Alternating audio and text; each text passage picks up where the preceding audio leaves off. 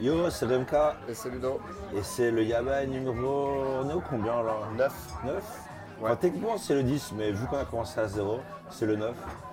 Et aujourd'hui on est à Coenj dans un petit bar qui s'appelle le Dogberry, je crois. Ouais, Dogberry.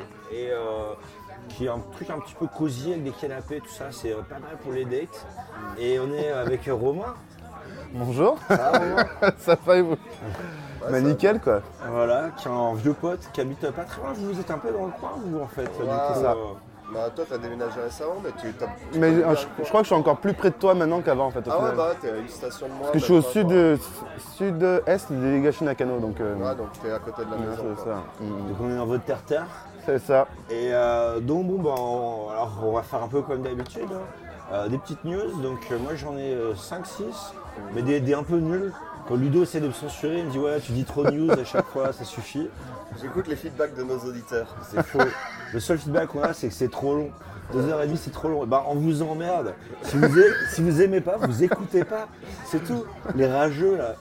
Euh, donc toi t'as Mais subscribe tout le Patreon quand même. Subscribe quand même, te- On vous emmerde, mais envoyez des sous. je vais donner de l'argent.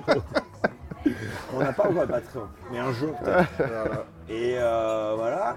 Euh, Ludo, t'as ton petit dossier, c'est quoi cette fois-ci hein? Euh, moi, bah, c'est le mot karaoké.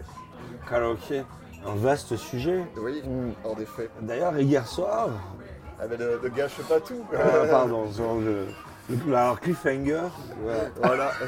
Euh, toi, t'as un truc, un sujet aussi? Alors moi au début, je voulais parler du japonais cannibale euh, qui avait mangé une étudiante euh, hollandaise dans les années 80. À Paris? Ouais, et je me suis dit c'est vraiment trop glauque. Euh, et en fait, je me suis dit ouais, ça ressemble vachement à, à faire sensible, ou envoyer spécial, faites entrer l'accusé, tu vois. Et euh, bon, je me suis dit ouais, on n'est pas un podcast de crime. Euh, ah, la bière qui arrive. Oui donc. Donc Et on parlera pas de ça. euh, non, je le ferai peut-être une autre fois.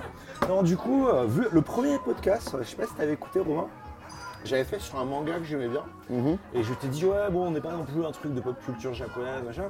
Et donc, j'ai fait plein d'autres sujets. Et là, en fait, je vais refaire un manga, Ok. euh, Neko Jilou, je sais pas si tu connais. Je connais pas non, malheureusement. Euh, c'est le, jus de chat.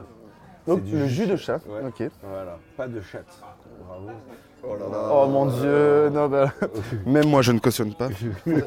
Pardon, on sera coupé au montage. Pas, pas du tout, je sais très Quel montage Quel montage Depuis quand on monte les épisodes? Genre, j'avais vu une. On a, on été qualifié de street podcast.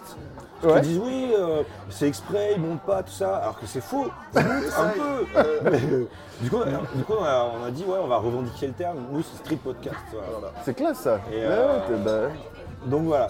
Euh, et puis ben donc euh, l'armoirie de l'invité, Romain. euh, qui es-tu, d'où viens-tu, tout ça, tu vas nous en parler. euh. À la fin, quand tu Ok. seras bien attaqué. Parfait. C'est pour ça que l'invité, on le met à la fin. Bah oui, c'est- Et bah, ça, après me, 6 ou 7 bières, normalement. c'est- euh, c'est- ça me- ça me va très bien. Ok, et bah, sur ces bonnes paroles, On est va parti. attaquer. お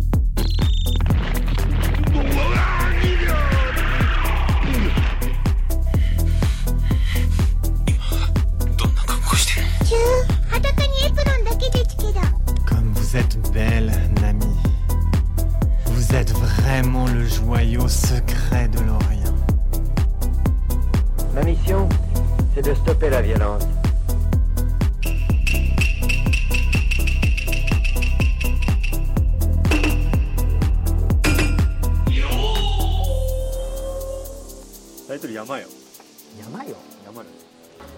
alors, euh, bon, aujourd'hui, avant de partir, euh, je discutais avec ma copine, elle me dit Ouais, il y a un truc super marrant, il faut que tu en parles dans le podcast. Et j'ai dit Ouais, à tous les coups, ça va pas être marrant. Et en fait, si, c'était marrant. Et donc, j'ai cherché un petit peu. Et en fait, l'histoire a commencé en 2016, euh, quand il y a une femme qui a une opération, euh, un, un truc de cancer du sein. Elle s'est fait enlever un, un kyste euh, au sein, quoi, à la poitrine, quoi. Et, et donc, anesthésie générale. Et quand elle se réveille, elle voit le chirurgien en train de lui lécher le téton. Ah, sérieux? Et euh, donc une femme dans les 30 ans, etc., dans le Adachi, donc le- un arrondissement de Tokyo. Mhm. Et euh, voilà, donc euh, opération sur le sein droit. Et donc 2016, hein, voilà. Ouais. Et là, récemment, euh, qu'il y a eu un procès, le médecin a été innocenté, quoi. Ah ouais? Oh putain, Euh, sérieux? Et en fait, ouais, elle s'est réveillée, donc elle avait euh, la chemise ouverte, et euh, ouais, le médecin en train de lui lécher un téton, quoi. Et donc il a été accusé de, de assaut, enfin de quasi indecent assault. Euh, ils ont trouvé de la- de la- de l'ADN de, salive De salive, sur le nichon de la meuf. Le gars était. Non, mais c'est chaud quoi. Et le gars fait, était innocenté Ouais, parce qu'ils disent que c'est possible qu'elle ait halluciné euh, dû euh, à l'anesthésie. Ouais. On y Et, croit, oui. Bon, mais il a quand même été euh, détenu pendant euh, 100 jours, quoi. Ah, quand même, ouais. Ouais, mois, ouais, quand c'est même, pas euh, non de plus. euh. Euh, Il y avait et juste un bon avocat, quoi. Chirurgien en général. Voilà, je pense qu'ils ont plus les sous que la pauvre nana qui. euh, Je crois qu'il a, il a- il est sorti euh, sous caution, quoi, euh, en décembre, quoi. Donc il est resté quand même assez longtemps, quoi. Ok. Il a perdu son boulot, évidemment.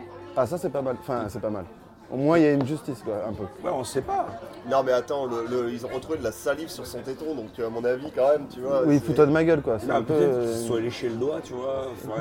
Non, peut-être que tu vois, il a vu, euh, je sais pas, il y avait un problème sur le téton et il pouvait pas toucher avec. Il est obligé la langue, quoi. Oui, parce que c'est ce qu'on apprend en école de médecine, ça, généralement. Voilà, ah, Quand vous pouvez pas toucher, les gars, léchez. Au moins, vous pouvez être sûr que. Peut-être qu'il a vu un truc, tu vois, il s'est dit, ouais, le goût.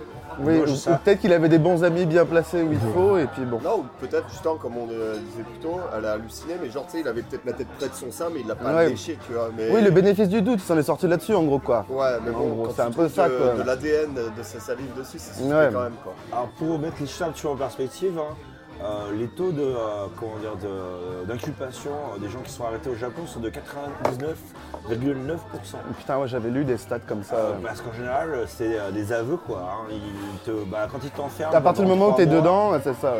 euh, et que tous les jours tu te fais faire interroger, euh, machin, bon bah les mecs finissent par craquer, ils finissent par avouer euh, tout, ce que, tout ce que tu veux. quoi. Hum, hum, hum, hum. Et donc voilà, mais lui, il a été innocenté. Donc, Ok. Un, un beau. Donc euh, c'est ouais, c'est une exception une faite au bien final. jolie ouais. conclusion Ouais. le système judiciaire japonais euh, en qui on a vraiment confiance. La justice euh, prévaille, euh, tu vois. je- je sais pas comment- J'arrive pas à parler français. Voilà. Euh, C'est tout. Donc du coup, moi je suis tombé sur un article qui est sorti il y a trois jours.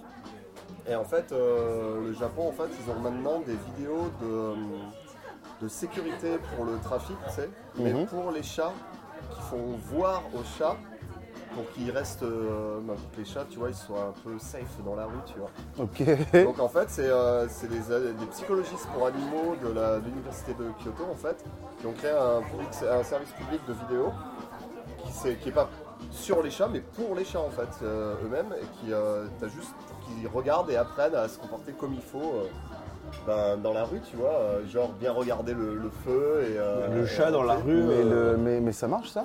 J'en sais rien. Et surtout, le Mais- chat, il le laisse pas en Mais en liberté fait, dans là, la je peux rue. pas. je- Tu vois que le chat, il a YouTube. le chat qui habite dans la rue, il a pas Internet. Mais non, quoi. mais Mais c'est non, mais pour c'est les- un chat de. Enfin, c'est C'est chat. pour les, pour les euh, utilisateurs, ils mettent leur. euh, par exemple, tu mets Moumou devant sa vidéo YouTube.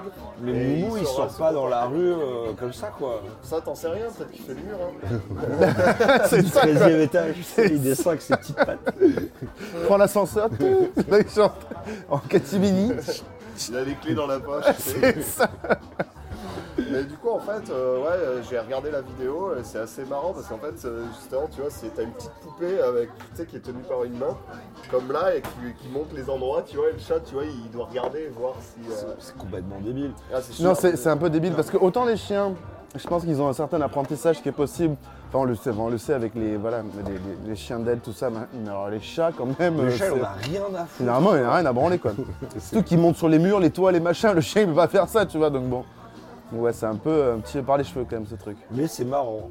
Mais par contre, ouais, C'est très japonais. Université C'est- publique. C'est c'est quand même très japonais, quoi. Université publique, ça veut dire que c'est euh, les impôts qui financent. Oui, c'est- non, mais quoi. c'est ça, c'est Kyoto, c'est ça, tu disais Hmm. C'est l'université de Kyoto, euh, une- des psychologues pour animaux. Mais comme quoi, on, on voit que nos On impôts sont le- vachement bien utilisés dans la recherche pour le futur. On mettra le lien euh, dans la vidéo sur le compte Twitter euh, si vous voulez regarder. Mais ouais, moi je dis que le chat, euh, il en a rien à foutre. hein. Ouais, je pense qu'il en a rien à péter Bah déjà, mets-le devant la vidéo et qu'il reste devant, quoi. Non, mais, c'est- non, mais, non, mais rien qu'ils regardent ce qu'ils comprennent. Il aime bien, euh, il aime bien Avengers, le chat. il, il regarde. C'est plein de couleurs, ça bouge dans tous les sens, alors moitié, c'est sûr quoi. que bon. Et le chat beauté aussi, il aimait bien. Dans Shrek là. Ouais, Bah, c'est un peu, tu vois, son modèle, j'ai envie de dire. c'est ça. Donc, euh, ben voilà, c'est tout pour cette news. Merci Ludo.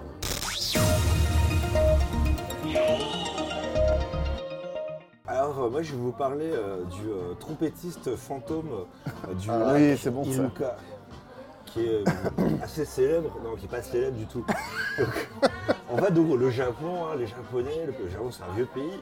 Les Japonais, ils croient, euh, pas tous, mais il y a beaucoup qui croient aux fantômes, quoi. C'est vrai, c'est vrai, c'est vrai. Très, très, très superstitieux. ouais. Bah, genre les suicides dans les apparts, tu veux pas prendre Bah, bah, toutes, tout. toutes les maisons, de toute façon, où il y a eu un mort, c'est- tu divises le prix par 50%, c'est machin, c'est ah, c'est- c'est un truc. euh, c'est hallucinant. ouais. On habitait en face d'un cimetière, j'avais trouvé un appart très calme, hyper bien, vraiment pas cher. Je me dis, oui, le. Bah, tu m'étonnes qu'il est Ouais, gueule. ouais. Que ça donnait ce cimetière, aucun japonais veut habiter là. Ah bah ouais, ouais, Ouais, ouais, c'est bah ouais. cool. Au Mais moins, vais pas te plaindre des voisins. vois, le bruit. Ouais, euh, et puis c'est calme, comme tu dis, tu m'étonnes que c'est calme. Les Mais gars, ils ouais, font pas de partie la nuit, quoi. C'est ça quoi. Il y a des ponts hantés, il y a des hôtels fantômes. Euh, et donc, il y a un compte sur Twitter, euh, c'est Spirit Spots, euh, qui euh, essaie de recenser tous les endroits hantés du Japon où il y a des Énorme. apparitions. Et donc, en janvier, euh, il, y a un réservoir, donc un lac, euh, dans la ville de Inuyama, dans la préfecture de Aichi. Euh, et à côté de ce lac, donc ce réservoir, il y a la- l'apparence de ceux qui sont morts dans un accident ou qui sont noyés. Et tu le visites la nuit, tard la nuit, tu peux voir la silhouette d'un jeune homme qui est sur l'eau et qui joue de la trompette. Mais c'est quoi, ceux qui sont morts, c'était un orchestre Non mais c'est ça, c'est c'est un orchestre qui se baladait, un bus s'est craché dans le lac, il n'y a que le trompettiste qui est resté, genre c'est quoi le truc? L'orchestre du Titanic. Le vieux violoniste du Titanic qui est là, genre au milieu du lac, ils font de la musique, enfin on entend de la musique au moins ou... paraît-il. Ah, paraît-il, Et du paraît-il coup, il y a des gens, des followers euh, sur Twitter hein, qui disent Ah oui, effectivement, j'en ai entendu parler. Un mec sur le- sur l'eau, euh, ça fait pas peur, Ah, c'est plutôt cool. Ah, Il dit Ah ouais, j'habite dans le coin, j'en ai jamais entendu parler.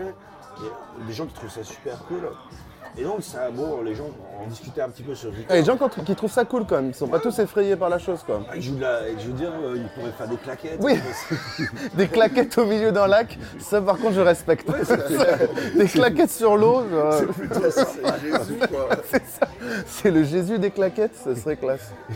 Jusqu'à ce que quelques jours plus tard, euh, il y a un autre mec Twitter qui dit Ah, mais moi quand j'étais au collège, euh, j'allais euh, justement dans ce coin-là pour pratiquer la trompette, pour m'entraîner la nuit.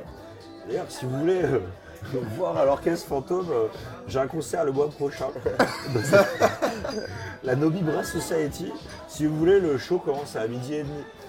Et du coup, effectivement, au Japon, si tu te promènes un peu dans les parcs la nuit, euh, tu vas voir des gens qui font du tai chi, Mm, tu vas voir des gens qui font de la danse, tu vas voir des gens qui s'entraînent à la, Théâtre du aussi, théâtre. Ouais, ouais, ouais, c'est vrai, c'est Et vrai. vrai. instruments de musique, parce que quand tu dans un appart avec des murs en papier crépus, Ouais, bah ouais, euh, tu les peux pas quoi. voisins, euh, Mm, mm, mm. c'est pas top top quoi. C'est vrai, c'est vrai. Ah, c'est vrai. Bon, après, c'était un violoncelle, c'est un peu compliqué de se travailler avec dans le parc, mais bon. Ou, ou une batterie avec 45 cymbales pour faire du death metal à Yo-Yogi, c'est un peu compliqué, c'est sûr quoi, mais bon. Mais c'était notre précédent invité, Julien, qui nous disait qu'il était dans une famille d'accueil, euh, c'était la première fois qu'il vivait au Japon. Et le mec, la, enfin le- le- la femme du mari de la famille d'accueil, elle avait une pièce insonorisée au milieu du salon, une petite boîte pour pouvoir jouer du violoncelle. Putain merde, sérieux Et quoi ouais, ouais, en cage quoi. Ah, ouais, bah c'était ouais, le ouais. truc, vraiment, c'était central, c'était vraiment en plein Ouais, c'était en milieu, plein quoi. milieu du truc. Un truc un peu Mais chaud. non, il y aura la preuve d'isolation sonore quoi. Euh, D'accord. mais effectivement, donc voilà. Euh, si vous voulez aller voir euh, le trompettiste fantôme, trompettiste claquettiste, euh, Ah, ouais, non, mais ça me donne envie. Mais aussi bien, c'est le gars, c'est- où tu disais? Euh, le lac Iluka, Ok. dans la préfecture de Haïti. Ok, ok. Voilà, Euh, voilà c'était le Pas mal, quoi. trompettiste Mm. fantôme euh, du lac. Intéressant quoi.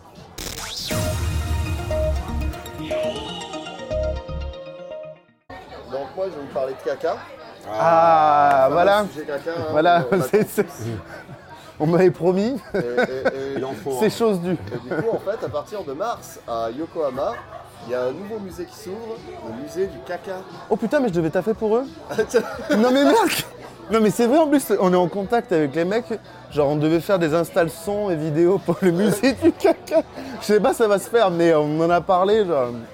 Vas-y, euh, vas-y. Du coup, c'est le Japanese Unko, comme on dit hein, en japonais. Ok. Et euh, du coup, en fait, là, euh, ils vont avoir ce truc où il y aura différents types de, de Japanese poop, euh, donc des caca japonais. Et, et ça inclut aussi le- la, la mascotte, la poupe mascotte, quoi. Oh, donc, Umberto, hein, de son petit nom. Humbert Voilà. Et, euh, et du coup, euh, bah, tu auras l'expérience totale, tu vois, de- d'un Mais qu'est-ce que- tu fais là-bas d'un d'attraction, euh, d'un euh, d'un musée sur, la merde.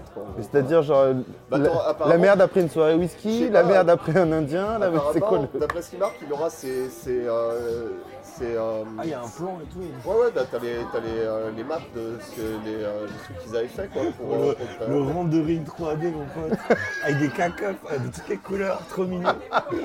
Ah mais oui, il fallait que ce soit kawaii, c'est sûr que tu peux pas faire ça en mode... En fait, euh, Mode réaliste. Alors shot de Shinjuku à 2h du mat, euh, genre... donc euh, voilà. euh, Putain, c'est classe Oh, Enfin, c'est oui. classe dans, oh, oh, la mesure du Et possible, du quoi. coup, le shooting au musée du caca, tu le, fais- tu le fais pas? Euh, c'est en discussion, quoi. Voilà, C'est pas, moi qui, c'est pas cool, moi qui suis en lien, mais ça peut être rigolo, ouais. Non, Une mais- vidéo promo pour le...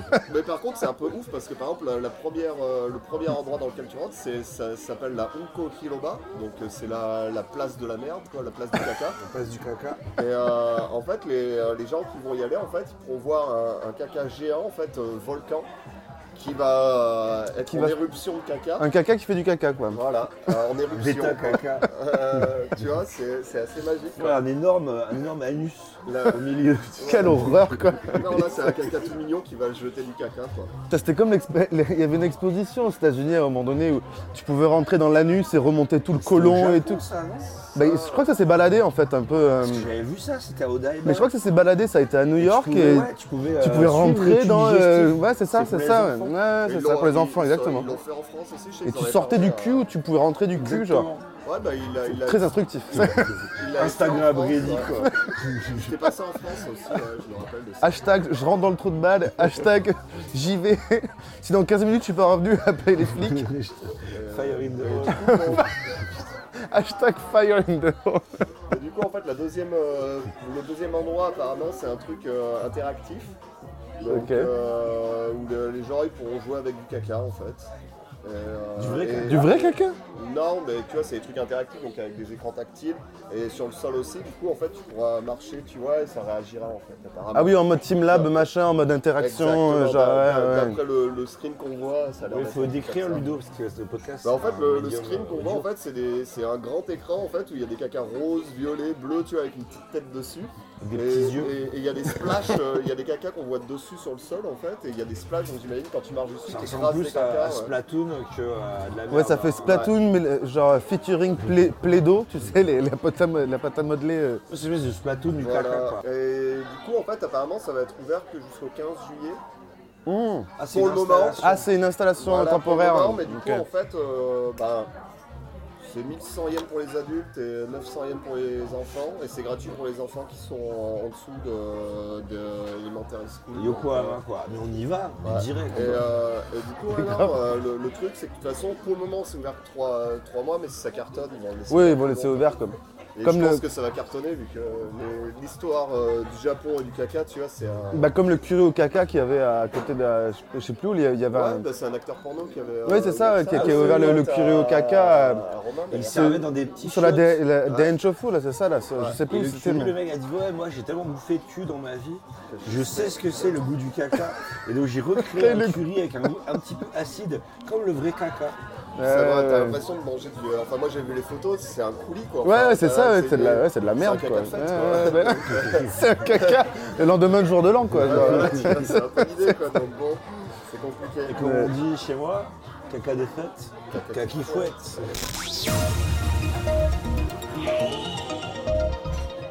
Alors euh, je vous parlais d'une vidéo euh, qui a fait un petit peu, euh, qui a un peu buzzé euh, sur le Twitter japonais. hein. C'est là où je vais chercher les informations en règle générale, quoi. Et euh, qui a été euh, lancée par le bureau politique des affaires légales de la commission du Parti communiste de Chine. Ok. Euh, et c'est une vidéo en fait, c'est un énorme rip-off de Mario quoi. Il y a Mario qui. Alors je vous montre, mais évidemment c'est pas très, euh, Oui, c'est pas très visible. Le perso, c'est vraiment Mario. quoi. clairement un Mario. Non, mais même le design, le machin, design tout, qui quoi. est complètement rip-off de Mario. Bah, les, les les nuages clouds et tout, ouais, c'est ça. C'est genre. un Mario qui euh, porte un petit costume et euh, qui a un gros marteau et euh, il tape sur euh, les gens qui, qui ont un gang, les gens qui font des activités illégales, la corruption. Euh, et il est puni avec la peine de mort. Parce que Bah oui, bah oui, parce que c'est Mario. Parce que c'est Mario, que c'est la Chine, quoi. Donc du coup, pourquoi pas faire de. Et alors, il y, a, y a un passage hyper marrant où euh, tu le vois, il attrape des pièces et il y a marqué en chinois sur les pièces propriété intellectuelle. C'est assez ironique. Euh, évidemment, les Japonais et les Chinois, bon, euh, ils s'aiment pas forcément trop, mais les Japonais sont outrés. Ils disent, Qui s'est volé leur. Ouais, ils ont renversement, ils volent Mario. Et en plus, plus- ils viennent de parler de propriété intellectuelle. Et euh, moi, j'ai trouvé ça assez rigolo. La vidéo, elle est sur, euh, sur YouTube. Si vous cherchez, je, pourrais- je la mettrai. Et alors, la question reste entière est-ce que Nintendo va leur faire un procès? Vu qu'ils ont gagné, là, hein, le truc. Généralement, cartes. Nintendo. euh, Bah, ils ont gagné en appel, mais ils arrêtent pas les cartes. ils- Ah, ouais, généralement, il y en a plus, hein. Ils sont plus en Mario, les mecs, maintenant. Non, mais ils sont, en, ils sont en Mario encore, mais pas que en Mario, ils sont en d'autres trucs en fait aussi. Non mais Nintendo normalement tu gagnes jamais et, et- et- et ils vont contre tout le monde. hein, Bah, c'est- une des pires boîtes. euh. Les mecs, ils faisaient du karting à Shibuya, là. Bah Euh, ouais. Et pendant longtemps, ils les laissaient faire. Et là, Bah ouais, ils sont allés contre. Ouais c'est ça. Euh, bah non, ouais. ils sont habillés en n'importe Ah non mais quoi. Nintendo ils blaguent pas sur la propriété de leur truc. hein. Avec les ROM, tu vois, pour les émulateurs, il y a un Ouais. qui avait un site, ils Je leur pensais, ont. que, je pensais que tu parlais des ROM. euh. Ah, Nintendo aussi, allez hop, les ROM. C'est ça. Putain, Tes putains de gypsy là. Et non, les, euh, ils ont, ils ont, ils ont, ils, euh, ils leur ont fait un procès là, les gars doivent payer je sais plus combien, 8 milliards, euh, 8 millions, un truc comme ça, mais un truc euh, énorme. Ah quoi. ouais, ouais, d'accord. Et là, un site de ROM Ouais, un site de Rome en fait. Et là récemment en fait, tu as Soulja Boy, vous avez dû en entendre parler, qui Mhm. avait fait des, euh, des iWatch et des trucs euh, avec des consoles avec, avec des packs dedans, Ouais, des ouais. trucs chinois, sauf qu'il les revendait trois fois le prix du, euh, du truc que plus, trouvé sur euh, Alibaba. ouais. Et le gars, il, il- il- il se l'a pété, sauf que d'un coup, ça a tout disparu, son, son site a fermé. Oh, putain, D'accord. Oui.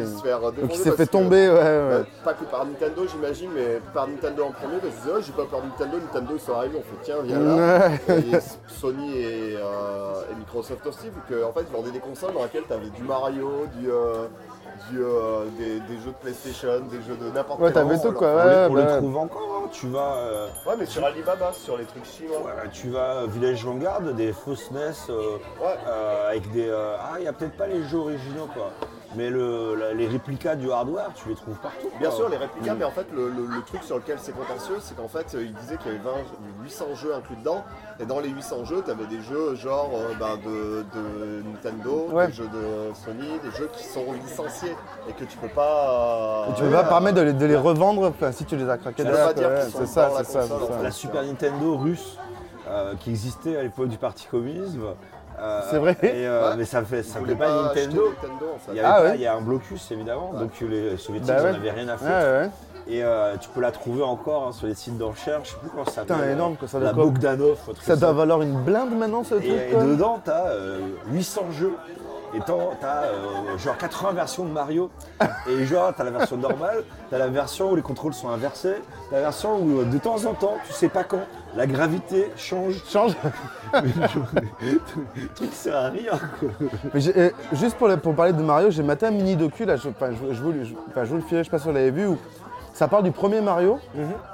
Et en fait, comment le- le- l'univers du glitch a été créé en gros. Et en gros, il t'explique que c'est des mecs en- enfin, du coup, qui ont trouvé des glitches sur le premier Mario.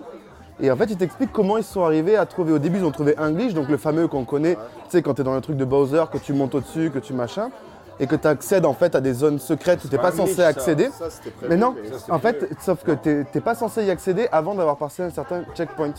Et du coup, quand tu rentres, eh ben en fait, l'algorithme qui faisait le jeu, en fait, il crée des mondes aléatoires, quoi. Et donc, du coup, cette vidéo, je vais vous l'envoyer, elle est vraiment géniale. Je crois que Et tu en- Ouais, ouais. Et en gros, ils ont trouvé plus de 250 fac- euh, mondes, en gros, avec les bugs, qui se créaient en fait de façon automatique, où tu avais des poissons euh, dans, dans l'air, tu avais des machins. Et en gros, tu avais même un, un trick à un moment donné où tu mettais une cassette de. Enfin, tu mettais Mario, tu le lançais, tu faisais ça. Ensuite, tu l'enlevais à l'arrache, tu mettais une cassette de tennis pro, euh, je sais pas quoi. Ah, pour les, Et les ensuite, auditeurs, là, tu- en train de mimer. euh, oui, je suis en train de mimer des cassettes, pardon. Mais je vous l'enverrai, c'est passionnant quoi. Et tu vois le créateur de Mario quand parle dans sa, dans sa box dégueulasse d'office japonais là, tu vois. Là, je vois, C'est passionnant quoi, c'est vraiment. euh. Ah, bah, je, bref. je veux bien. Ouais, On, ouais. on mettra tout ça sur le, euh, Ouais, ouais, ouais, je- j'enverrai le ça. Twitter, euh, partout. quoi. C'est 15 minutes à la con sur. sur- c'est c'est pas mal, cool, c'est c'est en bien fait. ouais. ouais.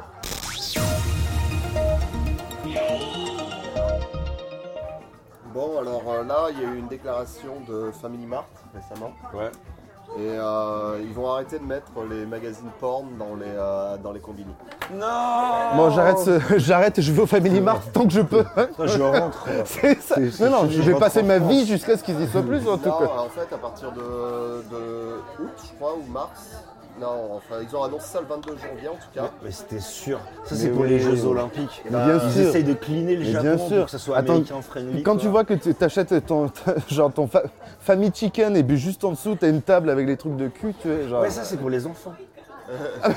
non, les, les jumps où t'as la. ouais, Genre, Ouais. elle se prend pas des bidons dans le cul non plus. tu non, vois. non, mais bon, ça Mais reste, des, ça reste des gravures idol, tu vois, qui sont en Mais mode ça, c'est genre. pour euh, les enfants. J'en parlais avec ma copine, elle me dit Ouais, c'est normal.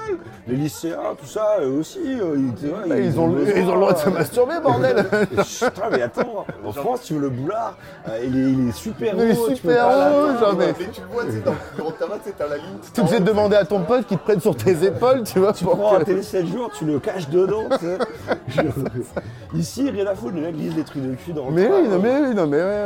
Après aussi, pour ceux qui sont jamais venus au Japon, en fait, dans les combini, en fait, t'as toujours une section un peu presse.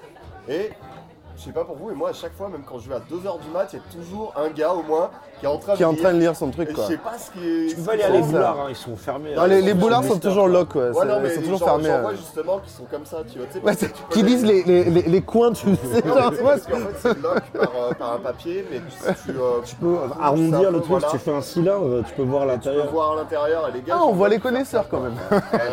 on voit les connaisseurs. Et du coup, en fait, Family Mart a décidé d'arrêter, justement, bah, avec euh, en 2020 les euh, Jeux Olympiques qui arrivent. Ils disaient que, ouais, on veut offrir une euh, meilleure euh, place pour les enfants et pour les femmes, tu vois, vu que c'est Family Mart en même temps, c'est Family Mart. c'est- Ah, ouais, c'est ouais. un peu Family Mart, il y a- il y a famille. famille. Il y a Family quand même. Il y a femme. Mais ils ont, ils ont dit que c'était pour mettre euh, que ce soit plus euh, foreigner et family friendly, donc euh, on sait pour qui Alors c'est. après, moi, je, je pense que les foreigners, seraient, surtout ceux qui viennent au JO, seraient plus contents de trouver des trucs de cul au Family Mart qu'autre chose quand même. Ah, Bon, t'as Internet. Non mais, non mais t'as besoin d'avoir une, t'as une besoin d'avoir une image clean. Donc, euh, xvideo.com. euh, je dis- non non mais oui, on va pas faire la liste parce qu'on en a ça- ça- jusqu'à la fin du podcast. Ça, ça fait un moment que justement euh, pour les Olympiques il s'est un peu. Et du coup Family Mart a annoncé ça et le lendemain en fait, euh, 7-Eleven et Lawson a annoncé qu'ils arrêtaient à Eux aussi Sérieux Donc en gros les trois plus gros. Bon, bah, je rentre en euh, France, quoi. Ouais, c'est fini, hein, le Japon, euh, c'est En, en gros au Japon t'as les, c'est les trois plus gros euh, 24 heures sur 24 euh, petits magasins que t'as de quartier en fait. Où tu trouves tout. Sauf- des livres de cul maintenant. Eh ben, ouais, du coup quoi. Dont Mais, euh, euh, des SD cards. euh, Voilà, dans des SD cards. euh, donc, petite anecdote, j'ai oublié la SD card, donc je suis vite euh, fait aller en acheter une euh, ben, il y a 5 minutes. Et, euh, et du coup, ouais, non, euh, donc à partir de septembre, les trois plus gros, ils vont arrêter. Bon, après, il y a encore dans la campagne les petits vieux qui tiennent leur combini, à mon avis, ça va pas bouger, hein, il aura toujours son, sa petite section. Parce qu'il y a Ouais, des combinés ouais, qui sont indépendants. Ouais. Il y a les grosses chaînes, Oui. mais il y en a aussi. C'est vrai que t'as- et t'en as souvent- beaucoup qui sont très japonais. Et qui soit ils sont- sont franchisés. Euh, C'est-à-dire que ça va être un combini euh, family euh, operated. Et euh, ben, ils sont rachetés par Songs ou Family Mart, truc comme ça. Mm, mm, mm. Et ils continuent à hein. opérer le truc. quoi. Ça, ça a été racheté par Family Mart, C'est justement. vrai qu'on n'en voit plus. Ça Non, c'est vrai qu'il y en a plus. ouais. Ouais, ont, ouais. les Family Mart a racheté, donc ça existe plus. mm. T'as Yamazaki, a- j'en vois un qui est Des, encore à des ça, Yamazaki, ouais. Mais sinon j'en vois très peu. Il y a 3 Quand, quand tu vas dans, quand tu vas dans le countryside, t'en t'en vois de temps en temps encore. Mais, euh, mais c'est vrai qu'à Tokyo, euh, pour trouver un truc qui est pas Family Mart 7 ou Lawson, Mais les trucs avec le cul ici, quoi, ils ont, à la base, ils ont rien à foutre. bah, le Japon change pour s'aligner sur, sur la- sur- sur les vues occidentales et bon, c'est vrai que c'est un peu. moi, le voilà. truc, genre, C'est j'en- un peu chiant, quoi, même. pas, quoi. Ça m'est arrivé peut-être une fois deux, mais. J'aimerais bien que ça reste là. C'est la si liberté. j'ai pas envie d'en acheter, que ça C'est la là. liberté de pouvoir le faire. Ouais. C'est ça qui est bien avec le Japon, qui est, qui est complètement la vision qui diffère de notre vision occidentale, c'est que ici, on laisse les gens faire pas beaucoup de choses, mais le peu de choses qu'ils peuvent faire, on le leur faire, qui sont pas la- une vision identique à la nôtre, tu vois. Et c'est vrai que là, ils commencent à s'aligner sur notre vision à nous, donc du coup, C'est- c'est c'est- même pas notre vision à nous, c'est la vision qu'ils imaginent qu'on va. du, du, Voilà. de l'étranger, c'est vrai, en plus c'est vrai, Ils se trompent c'est vraiment parce que les Occidentaux qui viennent ici, Bah bon, oui, C'est Les- pour se faire dépayser justement. Bah ouais, c'est ça, c'est ça. la même chose que chez bah oui. les magazines de cul, je suis pas persuadé qu'ils en achètent des. Non, non, non, c'est pas. Tu vois, toutes les petites rues. C'est plus l'impulsion générale, tu vois, c'est le, plus le- bordel un peu, les Eh gens qui picolent dans la rue, tout ça. Quand tu vois Shibuya commencer à évoluer, machin, tout ça, je pense que les gens ils préféraient l'ancien, tu vois. Enfin, ils auraient préféré l'ancien avec les petits, les, enfin, les- les petits restos, les petits bars, les petits trucs à la con où tu peux te balader, tu découvres le vrai Japon, que d'avoir un putain de méga donkey qui prend 4 buildings sur 6 étages. Quoi, Enfin, C'est la fin d'une époque. Non, c'est- mais- c'est- c'est- non mais c'est un peu ça, mais c'est vrai. hein, après, avant et après les Jeux Olympiques, et on voit Bah la ouais, transition parce que ça. moi, depuis 4 ans, je vois qu'ils essayent vraiment de cleaner, de faire en sorte que tous les quartiers soient euh, gaijin friendly. Friendly, quoi. ouais, c'est ça, Alors ouais, que- c'est mais ça. ils n'ont pas compris que c'était pas ça que les gens voulaient. Quoi. Bah non, non, non, Puis, bah non. Cacher les pauvres aussi. Et j'ai pas envie que ça devienne vraiment aseptisé euh, à la Singapour. Bah non, bah non, ouais, non, euh, c'est ça. Si ça devient Singapour, euh, c'est pas intéressant quoi. On partira, À Singapour. on sera. On viendra vivre à Koenji jusqu'à ce que Koenji change et puis bon. Saigon, mec, Saigon, c'est le futur. Ouais, bon, voilà, bref. On enchaîne. Voilà. Allez. Mais c'est voilà, jour de deuil. Alors une petite news un petit peu plus joyeuse. Euh, c'est un peu ma chronique Jérôme Bonaldi. hein, quand je vous présente des objets que vous pouvez acheter, achète. Mais est-ce que est-ce que t'as l'effet Bonaldi euh, et ça marche pas quand tu te présentes Non, je ne présente pas vraiment l'objet. Parce que déjà, c'est un podcast, donc c'est audio. Donc même si je le présente, bon, bah voilà, c'est pas. Mais euh, non, mais vous pouvez l'acheter quand même. Donc, dans le train, dans les trains au Japon, il y a des poignées, quoi. Que tu peux t'accrocher, tu peux te tenir, quoi. D'ailleurs, un truc qui m'énerve, je fais un petit hors-sujet, un de plus, c'est les meufs, tu vois, qui sont, ou les mecs qui sont sur leur téléphone, et ils veulent pas se tenir, parce que je sais pas, tu sais, ils sont sur leur...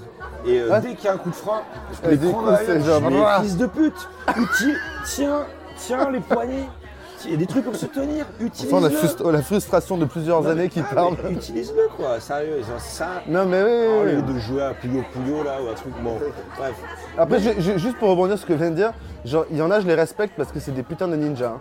Les mecs, genre, t'as des, des freinages, des virages, des machins, les gars, ils sont en mode, ils se mettent 45 degrés comme ça, ils bougent pas, quoi. Ouais, ceux qui assurent. Non, t'en as qui sont bons quand même. T'en as, ils ont de, de T'en as, ils, ils ont les mecs, ils ont master le, ça et l'endormissement. la flexibility. Pour Deux stations, genre la meuf qui s'endort, mais deux stations, les sensations, bam Ouais, Elle non, se mais d'un ça, coup. non, mais ça, Ça, je peux pas, moi, moi je me réveille à C'est- l'autre bout de Tokyo Non, à chaque fois. Quoi, Moi j'ai fait trois tours d'Yamanote avant de me réveiller à, Ue- à Ueno quoi Bah, tu vois. la chance, c'était dans la Yamanote quoi. Oui oui c'est ça, c'est ça. Moi, je vais arriver dans d'autres Je me suis Non, mais réveillé oui. dans les rizières moi. Non mais, non, mec, moi aussi j'ai fait l'Agea, Agea, j'étais euh, dans la Yora- enfin, Yorakucho Chiba, là, et du coup en fait j'étais parti, j'avais fini presque à Nagano mon gars quoi. J'avais, ma platine de Didier au milieu de mes jambes, je m'étais réveillé, que des vieux et des familles autour de moi dans les, dans les champs de riz, j'étais là. Oh mec, mais qu'est-ce que je fais de ma vie quoi genre. Ouais, Mais bon, presque les mecs ils avaient fermé mon sac quoi, tu vois, pour pas que je me fasse voler non plus quoi donc. euh.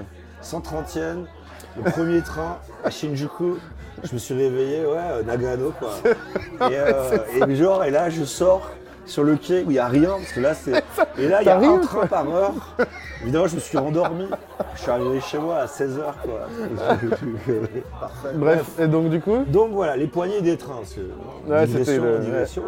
Euh, les poignées des trains, très bien, mais euh, si tu es un nain, enfin une personne de petite taille, ou Un enfant. communément appelé un enfant, tu peux pas les atteindre les poignées. Eh non, Et donc le train blindé, etc., les enfants, quand ils font ouais, c'est la, c'est la merde. Ah bah, tu les écrases, hein. Ah euh, putain, et ils, prennent, et- naturelle. et ils prennent cher en plus. hein. Sélection Les naturelle, pauvres. maître. Et, euh, et donc il y a un mec qui est, euh, qui est venu, euh, qui, a des- qui a une invention qui est géniale, qui est une espèce de poignée de train mais que tu peux attacher à ta ceinture.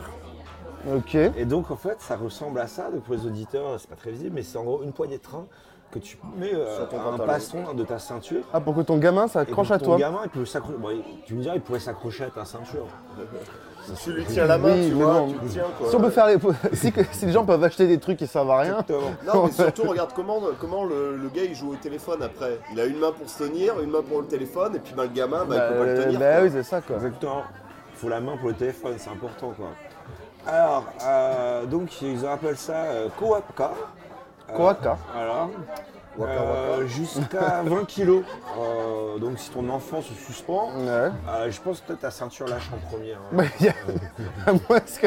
Ou alors c'est toi qui lâche au bout d'un moment parce que bon, il est, suivant le poids, t'es. Euh, Casse-toi. Bon, bon, écoute, Akira, tu me casses les couilles là. Donc. Euh...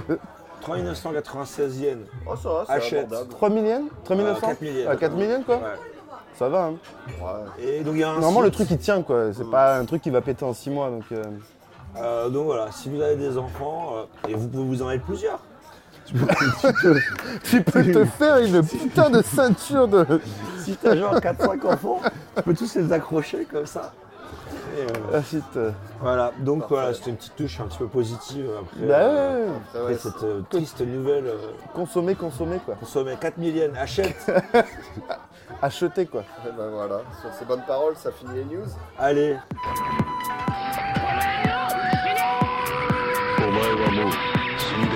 Du coup, moi je vais vous parler du karaoké. Donc, karaoké, bah, d'où ça vient C'est c'est karapo, donc le vide. Kara, Et- juste Kara. Non, ça vient, ça vient de karapo. Non, Kara, ça veut dire vide déjà. Ouais, mais Bon, tu, tu peux laisser faire son mot, là Ah, ou- non, je le contredis tout le temps. Ah, Ça oui. fait partie du truc. Ah, ah, pardon, je savais pas que c'était un back-to-back du le mec chiant et le mec qui tente.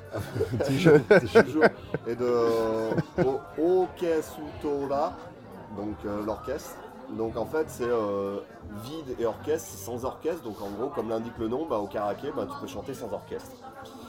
Ben, voilà, merci pour votre attention. Allez, c'est terminé. C'était- C'était C'est vrai C'était la petite note euh, Non, mais, é- euh, é- éducative En fait, je voulais vraiment faire court, du coup, bah, j'ai fait court. quoi. Bah ouais. ah, c'est le moins qu'on puisse dire. Bon, allez, salut. Merci pour le podcast. Si Bon, vous c'était sur, euh, sympa. Patreon. J'avais espéré avoir plus de bière que ça, mais bon. cool. Tu veux que je dise un truc sur le karaoké? Non Bon, c'est bon, le gag, là, Ludo, vas-y, Ah. fais ton dossier, là. Bon, ok, je vais en parler un peu Allez, plus. là, s'il te plaît, quoi. Il est à prier. Genre, l'audi- l'auditoire crave, Voilà, genre. euh, c'est un peu ça, quoi. Donc euh, au Japon, pour ceux qui ne savent pas, bah, le karaoké, ça n'a rien à voir avec ce qu'on a en France.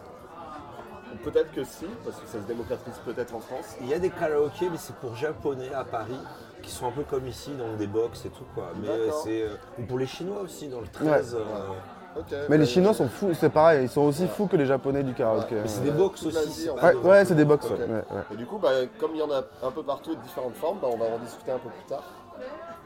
Donc on va commencer par un peu d'histoire, histoire de... Bon, bah, je vais vous résumer en quelques phrases comme ça, comment ça a commencé, mais bien sûr, vous le trouverez partout sur le net en cherchant un peu, tu vois, 3615 Google.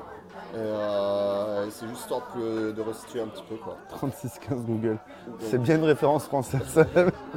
Et du coup, en gros, en 67, il y a un mec qui est nommé euh, Shigeishi Negichi, qui a fait un prototype, un prototype dans son atelier. Un mec d'Osaka, d'ailleurs. Ouais. Et en fait, le type, euh, en fait, il est euh, son atelier, bon, pour y situer, le, le gars, il montait des systèmes audio pour voiture. hein. Donc euh, trois ans après, il y en a un autre qui s'appelle euh, Toshiharu Yamashita, en fait, de Kobe, lui. En fait, il en a vendu un, il en a vendu un modèle avec 8 pistes dessus à l'époque. Il y en avait pas énorme, mais il y avait 8 chansons dessus, quoi.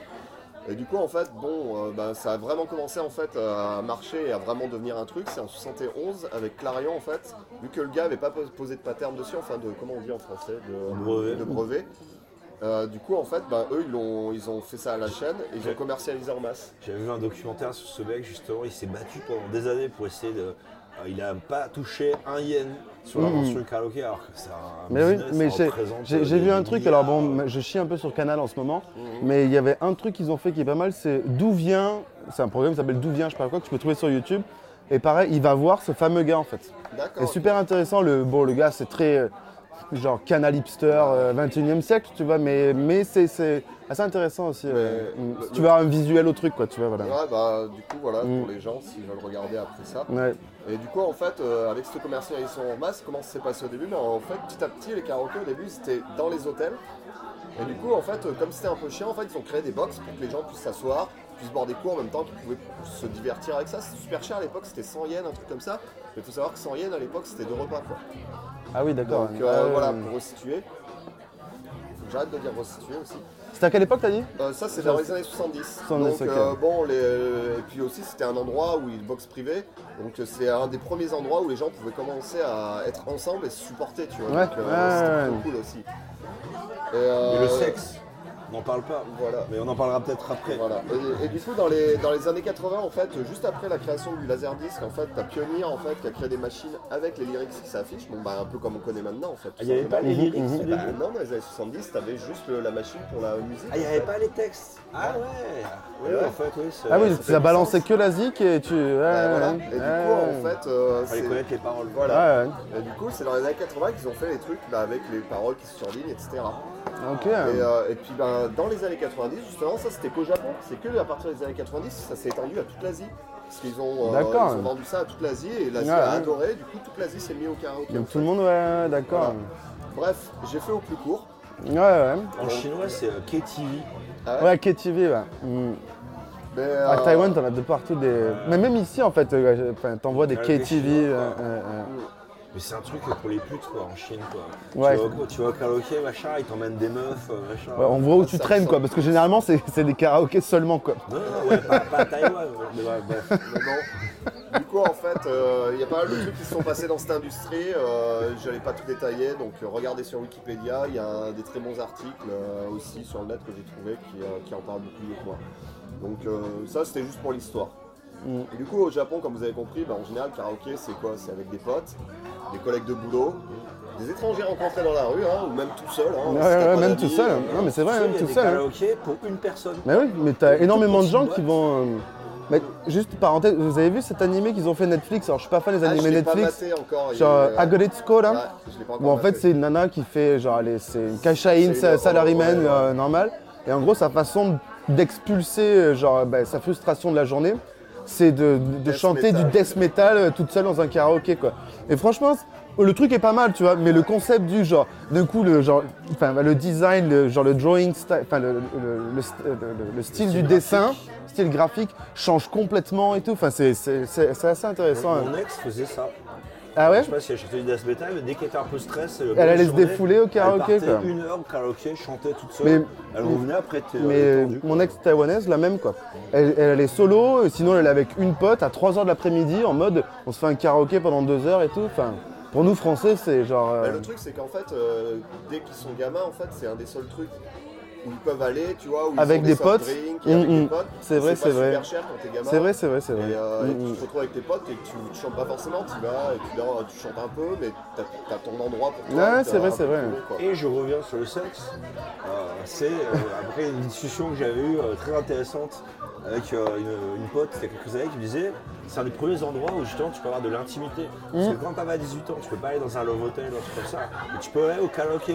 Tu peux jouer à touche pipi dans la, la box du karaoké avec ta copine. Mm, voilà. mm, mm. Tu peux mettre la langue ou plus. Et dans Sur une- le téton, comme on disait apparemment, euh, les docteurs aiment ça, donc euh, du coup, euh, ils s'entraînent au karaoké, quoi. c'est ça, ils s'entraînaient toute leur vie au karaoké. Mais euh, du coup, en fait, Ok. comme on disait, en fait, euh, les karaokés aussi, en termes de box comme ça, t'as pas mal de, de formules. En fait, tu peux être dans une chambre de 5 mètres carrés à 50 mètres carrés. Tu peux avoir euh, une télé. Bon, en général, t'as une télé avec des micros, des panels, avec les, avec les panels, les paroles pour chanter. Ça, c'est vraiment le truc de base, mais c'est vraiment rien à voir avec le truc qu'on a en France. où, euh, Maracas. Oui, c'est une grande moi. salle où t'as une personne qui chante voilà, au milieu. bah, ou en genre- costume, ouais. en- D'ailleurs, j'ai des photos de, de- Tu vas en parler après? Des costumes. J'ai une photo de Ludo en uniforme de lycéenne, euh, avec une grosse barbe en train de, de- de sauter partout, euh, en train de danser dans le karaoké. Je vais faire en sorte que ça, ce soit le, Ça, ce, ce sera- ce- ce sera le thumbnail de, du Non, ça podcast. sera pour le Patreon. Ah, pour, le Patreon. pour ceux qui subscribent à 10 balles par mois au Patreon, Vous avez le droit, Ah, vous avez le droit à avoir une vidéo une photo imprimée en... Il a l'air tellement heureux en plus sur la photo, c'est magnifique, c'était pour son Ah bah anniversaire. généralement quand t'es au karaoké t'es heureux. Hein. Ouais, Ouais, ouais, ouais, Mais ouais. du coup, ouais, comme je disais, ça n'a rien à voir avec le truc qu'on a en France où t'es juste en face des gens qui sautent de ta gueule car t'arrives pas à chanter Big Bisou au camping de l'Espiguette quoi. Donc, euh, Oh mais alors big bisou, mais t'étais obligé de parler de ça. big Bah, bisou. disons que le karaoké déjà, un, les, les Japonais ils respectent. Donc tu chantes même mal, tout le monde ferme sa gueule, ils te laissent chanter ton Exactement. truc. Et tu chantes, tu chantes pour toi, tu chantes pour faire plaisir. Et même Mm. si t'es nul, personne va te dire t'es nul.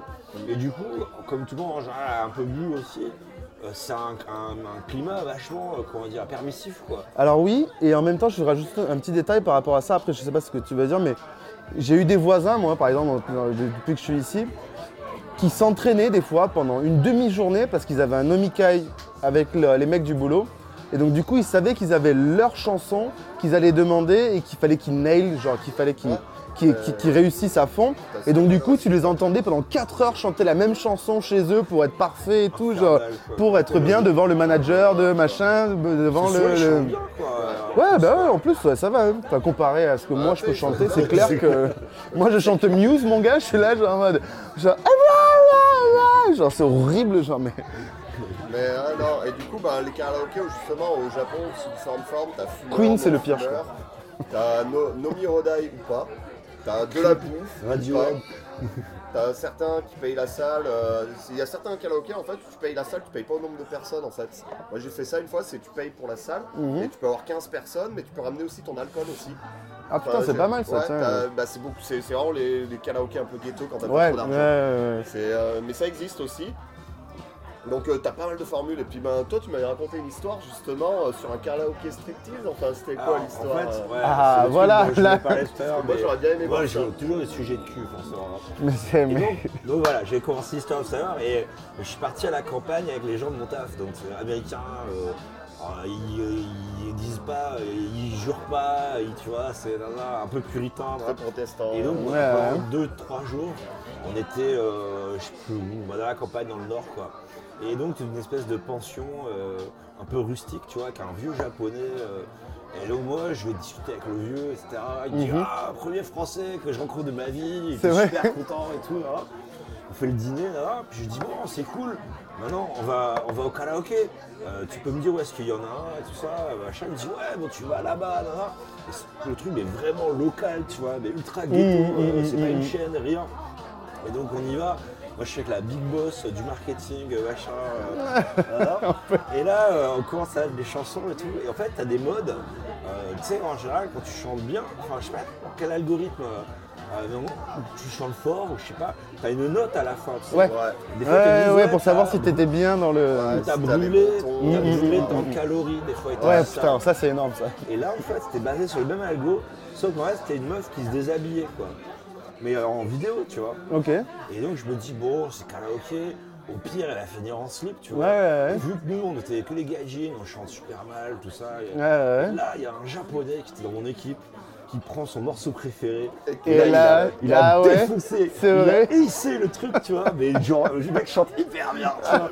Et là, là, quand c'est dessapé, tout ça, mais elle se fout Mais à continue mon pote, chante, chante, chante À la fin du truc, tu C'est vois. la fin, c'est la note en fait. Ben ouais. Et là, quand ça se met à poil et tout, elle s'écarte la touche comme ça, tu vois. Et là, les Américains qui font Ah Qu'est-ce qui se passe Et là, il y a ma collègue qui fait Ah Comment, comment on arrête le truc Et euh, je dis On peut pas arrêter. Et là, je dis Welcome to Japan. Ah, c'est génial quoi. Et en plus, c'était l'équipe où on bosse sur les.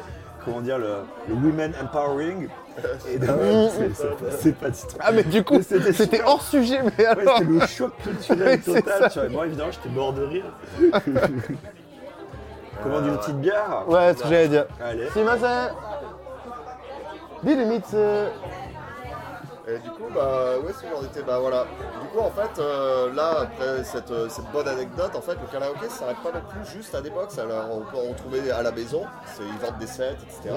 Mais aussi dans les snack bars. Dans Avec la maman au comptoir et ton pote Tanaka qui rentre dans le micro juste à côté de toi, quoi. Mais euh, bon, au début, je voulais en parler, mais comme il n'y avait pas mal de trucs à dire rien que sur le karaoké, je vous garde ça pour euh, un prochain numéro parce que les snacks, il y a- il y, a beaucoup à dire aussi. Ouais, les snacks, c'est c'est une culture quoi. Mm, mm, mm, mm. Enfin, voilà. On va faire plusieurs C'est ouais, un sujet à part entière Ouais, quoi. genre. exactement. Et Mm. du coup, en fait, j'ai aussi un bar que je connais à Shinjuku. C'est le pote à Yann là. euh, Et en fait, lui, son bar, c'est au rez-de-chaussée.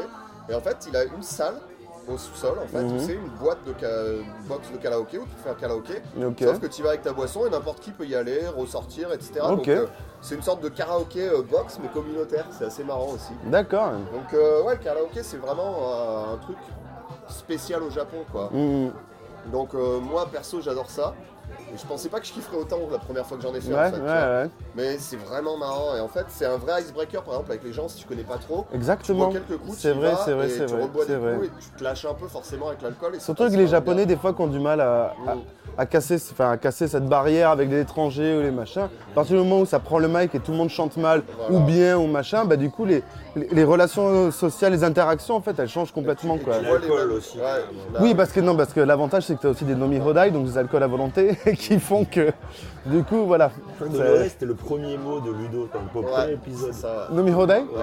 Ah bah en même temps, en, en tant que Mais français, nomi hodai, c'était la révolution quand tu arrives ici. euh. C'est un truc hallucinant, tu te dis ouais s'ils vont mettre la clé sous la porte, mais en fait non parce qu'après Ah, non. prends l'habitude de prendre Nomi Odai, mais pas là hier on avait fait ça, on a pris Nomi Odai et on a bu trois verres. C'est ça, mais parce qu'au bout d'un moment, en fait, au début, quand la première année, tu arrives, tu fais nomi hodai, t'es là en mode il faut vite, il reste deux heures là, genre, et puis après, en fait, bon, bah. Alors, une technique pour les auditeurs, technique japonaise. Si vous prenez Noni Roda, j'en parlais avec mon coiffeur aujourd'hui.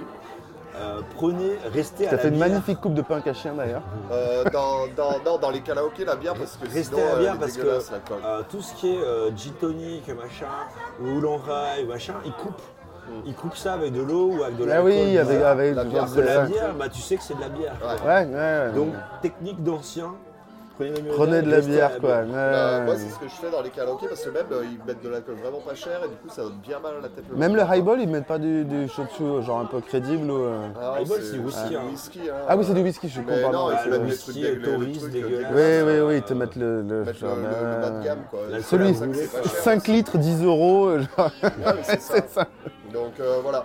Donc par contre, je dois vous prévenir. euh, on y le- était hier avec Ludo. hein. Bah oui, oui, oui. Ouais, euh, je dois vous prévenir, le, le, Ah, le choix, le- le choix en termes de musique française est assez limité avec des sélections, bon, douteuses, dirons-nous. Ah, Donc, pe- euh, on petite retrouve... interruption. Non. Vas-y, vas-y. Hier soir, par hasard, j'ai tapé Michel.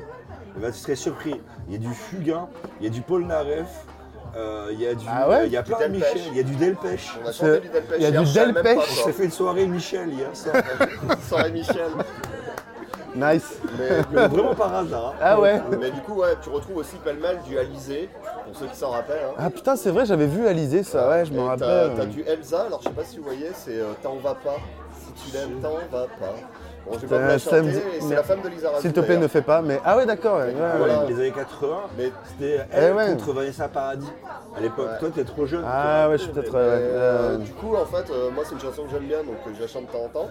Et après, bon, Et t'as des, de merde. cla- t'as- t'as des classiques comme euh, justement, on disait Delpech, Gainsbourg, Piaf. euh, tu retrouves même nos Oui. Champs-Élysées, mais euh, fait par, euh, pas par Day, Joseph. quoi. Ouais. Voilà. Et- mais euh, bon, après, euh, faut avouer que bon, les, les vieux hits de rap français des années 90, ça manque pour être honnête. hein. Euh, moi, c'est un Ouais. truc que j'aimerais bien pouvoir chanter. J'avoue quand même. J'avoue, le seul truc que j'ai fait moi en rap, c'est j'ai fait du Wu-Tang ou j'ai fait des trucs comme ça, Ouais, mais. du, euh, trucs Dr. américains. Dre, Ouais, des, du ricain quoi, du t'en as quoi, du Eminem, des trucs comme ça t'en Oh, trouves, ouais. mais, mais c'est vrai que du français, euh, non. Ça, il- serait bien de pouvoir. A Ouais. fait Eminem hier. Ah ouais? Bah oui, tu te rappelles pas Comment ça? Ah ouais. Ah ouais, ah ouais, j'ai fait. euh, Sur la fin.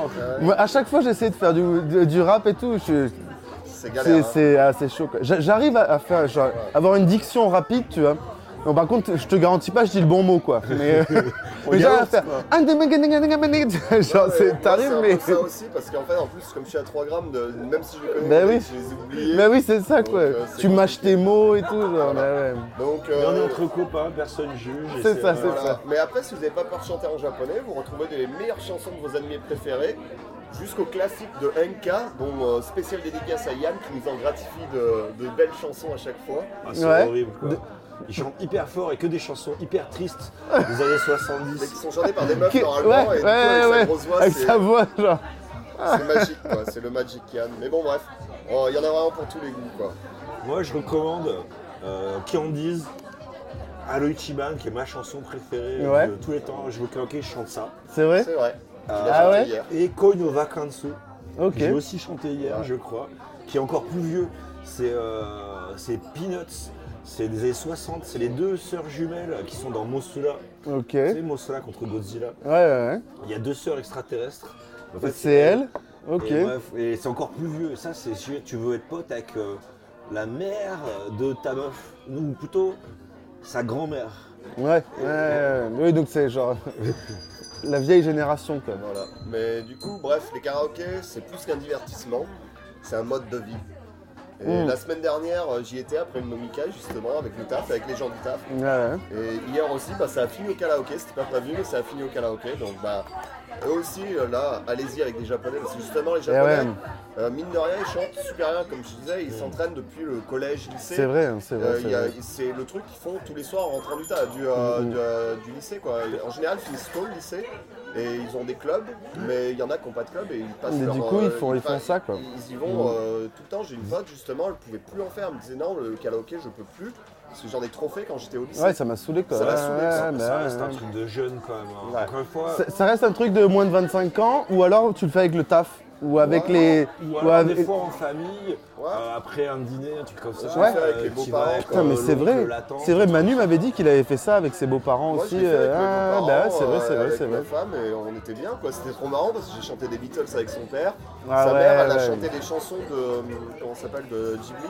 Ok. Et mes gens, elle les a, mais quoi. Ah mais ouais hallucinant. J'étais en mode, waouh, bah, c'est pas facile. Bah non, non, non, c'est non, c'est loin J'ai d'être traîné facile. mes parents au karaoké quand on était à Kumamoto. Ouais. J'ai fait chanter les Dead Kennedys à mon père. quoi. J'étais assez content. Quoi. Nice. Holiday in Cambodia. Donc euh, voilà, ben, tout ça pour dire, ben, karaoké, moi j'adore et je recommande. Bah grave. hein. Et puis c'est- un moment en fait qu'on sous-estime en tant que Français quand t'arrives. Ouais. Au début tu te dis mais karaoké, on a cette vieille image comme tu disais du truc de beauf, tu vois, dans la salle des fêtes euh, communale euh, à la arrache. Alors qu'en fait c'est un autre monde quoi, ça n'a rien à voir quoi. Et j'ai passé des soirées, moi ma première année, euh, genre là-bas, les- quand tu finis au karaoké, c'est un signe de bonne soirée quoi. Ça veut dire que du coup tu as passé un méchant moment et du coup tu vas et tu vas jusqu'à 3h, 4h du mat à chanter tout, n'importe quoi. Surtout que ce qui est chouette, c'est que, alors on parlait tout à l'heure de la gentrification, de l'occidentalisation, mais c'est vrai que le seul bon côté de ça, eh ben, on a de plus en plus de chansons qui viennent de chez nous aussi. Quoi. Donc du coup, on peut chanter de plus en plus de choses, tu vois, qu'on connaît, quoi.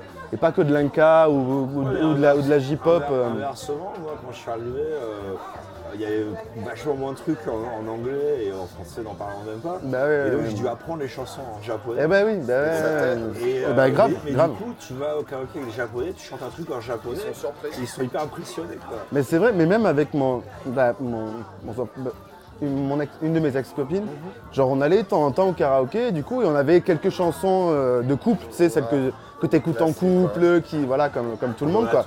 Et du coup, bah, grâce à ça, du coup, j'ai appris pas- beaucoup d'expressions, beaucoup de façons. Elle m'expliquait pourquoi ils disaient ça comme ça, tout ça. C'est vrai que c'était vachement, au final, instructif. Euh, genre- c'est- euh, ludique et tu apprends en Bah t'amusant, ouais. quoi. Puis ils chantent bien les japonais au final. C'est vrai qu'ils ont des voix un peu faibles. C'est pas des, des- c'est pas des, des Castafiore ou c'est pas des machins. C'est pas des. des- des- Bah, ça dépend, moi il y a une meuf. mais avait ils ont, ils- je sais pas, ils ont des flows, ils ont des, ils ont des jolis riffs de guitare et tout qui sont classe et tout. Ils sont techniques, Même la quoi. pop, elle passe bien. Alors que je suis pas pop, tu vois, mais des fois t'as des Oh, bons mais trucs qui passent bien. Musicalement, c'est carré quand même. Ouais, ouais, grave, grave, T'es- grave. T'es pas obligé d'aimer, mais ça reste carré. Ouais. Non, puis moi, regarde, le gros truc, c'est que c'est des box, quoi. Le Bah ouais. en France, ça va être devant tout le monde. T'es une scène, typiquement. C'est ça. Et tu chantes Big Bisou quoi, genre. des gens qui tu connais pas, quoi. Ouais, mais c'est ça. Ou allumer le feu de Ouais, Puis en vois, général, il y a la moitié des gens, ils vont se foutre de ta gueule, quoi, parce que tu sais pas chanter. Mais oui, c'est ça. Donc, euh, Alors que là, tout le monde s'en fout, tu vois, Ouais, genre ouais. tout le monde, c'est- t'en as un qui chante, les autres ils parlent, et puis t'en as un autre qui prend le mic et qui chante avec toi, il connaît pas la chanson. Enfin, du coup, C'est vrai qu'il c'est. y a un dernier truc que j'ai oublié de préciser et que je voulais préciser que j'ai pas rajouté. C'est en fait, il faut savoir que dans les box, en fait, tu as un interphone. Et l'interphone, c'est là que tu commandes en fait. Ça, c'est la vie, ça. Ça, c'est Et ça, c'est- la vie, ça. Et 10 minutes avant la fin, parce que tu, c'est par tranche horaire, et 10 minutes avant la fin, en général, et ils, font- ils t'appellent, et ils disent ouais, il te reste 10 minutes. Et quand tu prends une heure, moi, j'ai, à chaque fois que j'ai pris une heure, j'ai jamais pu tenir une heure. Mais On oui. rallonge- à T'es là, tu fois. fais à chaque fois en Bah, rallonge. ouais, hier, on était parti pour une heure, bon, on en a fait deux, quoi. Ouais. Bah oui, non, mais 10 c'est minutes ça. avant la fin, il t'appelle, tu dis Bon, amène-moi 15 bières.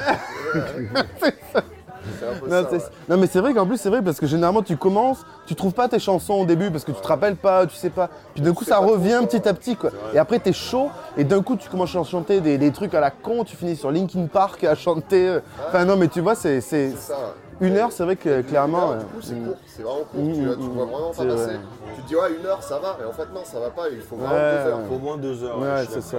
Et je te dis, à chaque fois que j'ai pris une heure, on a, à chaque fois, on a rallongé.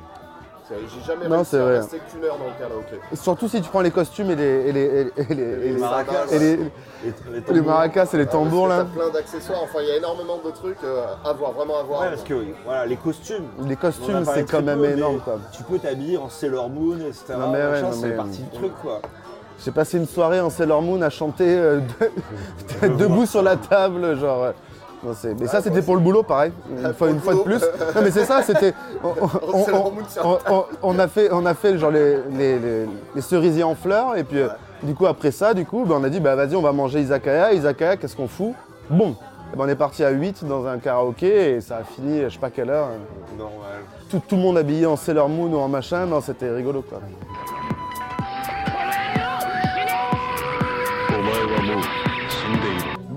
Alors, j'avais déjà fait un truc sur un auteur de manga pour le numéro 0. Ouais, je Tu me rappelle. souviens, Ludo? C'était bien en plus, c'était des mangas d'horreur, euh, si je me rappelle bien, qui étaient vraiment cool d'ailleurs. Ouais, J'avais c'était beaucoup euh, apprécié. Umezu Kazuo, un des maîtres du manga d'horreur classique, qui est assez connu ici, mais pas trop étranger.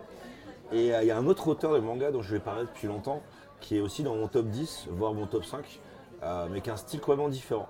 Je vais parler de Hashiguchi Chiyomi, Ok. qui n'est pas du tout connu sous ce nom-là, qui est connu sous le nom de Neko Jiru.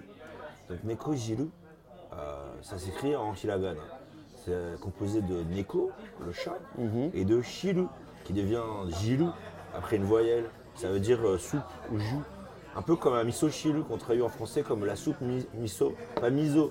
Si j'entends quelqu'un dire soupe miso, je mets une grosse patate et c'est terminé. La soupe de misogyne La soupe de miso. Misogyne. Donc du jus de chat. C'est la première fois que je suis tombé sur une CBD. C'était un de mes premiers voyages au Japon. Et c'est d'avoir le nom un peu bizarre qui m'a qui a éveillé ma curiosité. Du jus de chat. Quel goût ça peut avoir le jus de chat? C'est très bon. Alors, j'ai Ça un- Spark a fait un épisode là-dessus. Ah ouais.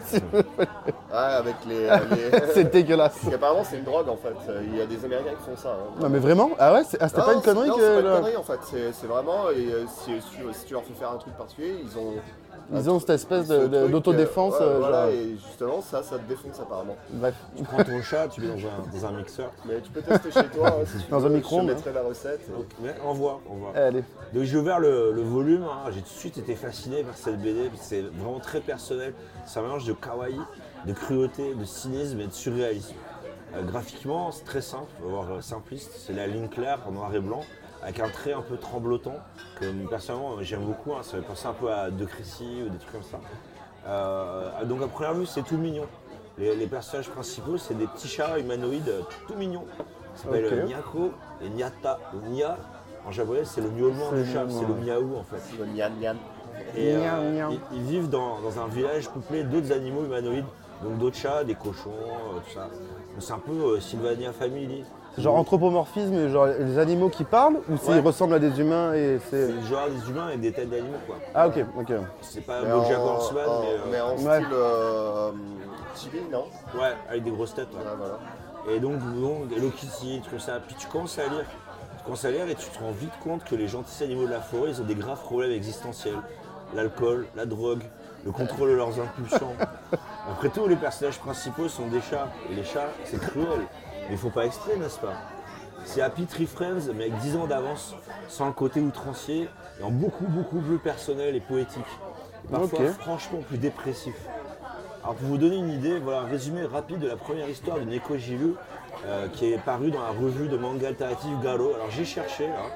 Euh, le dernier numéro est sorti en 2002.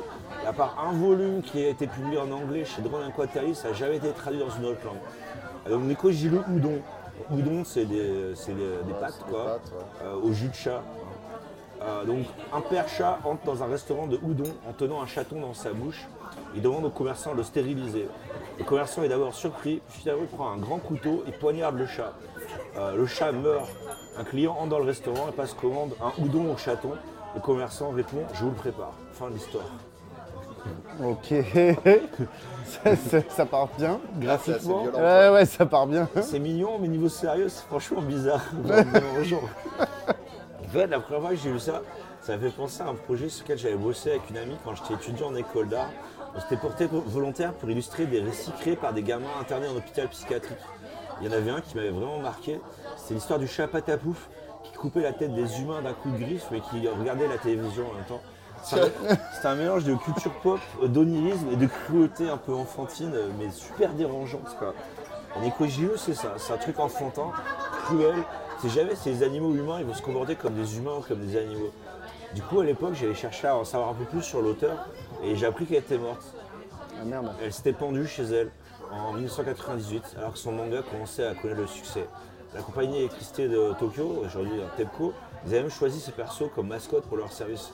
Quand elle est morte, ils ont euh, changé d'avis. Ah, évidemment, j'imagine. Euh, c'est assez difficile de séparer sa vie de son œuvre, que j'ai pas trouvé vraiment beaucoup d'infos en français ou en anglais. Euh, du coup, j'ai fouillé un peu dans les sources en japonais et de vous parler un petit peu de, la- de sa vie.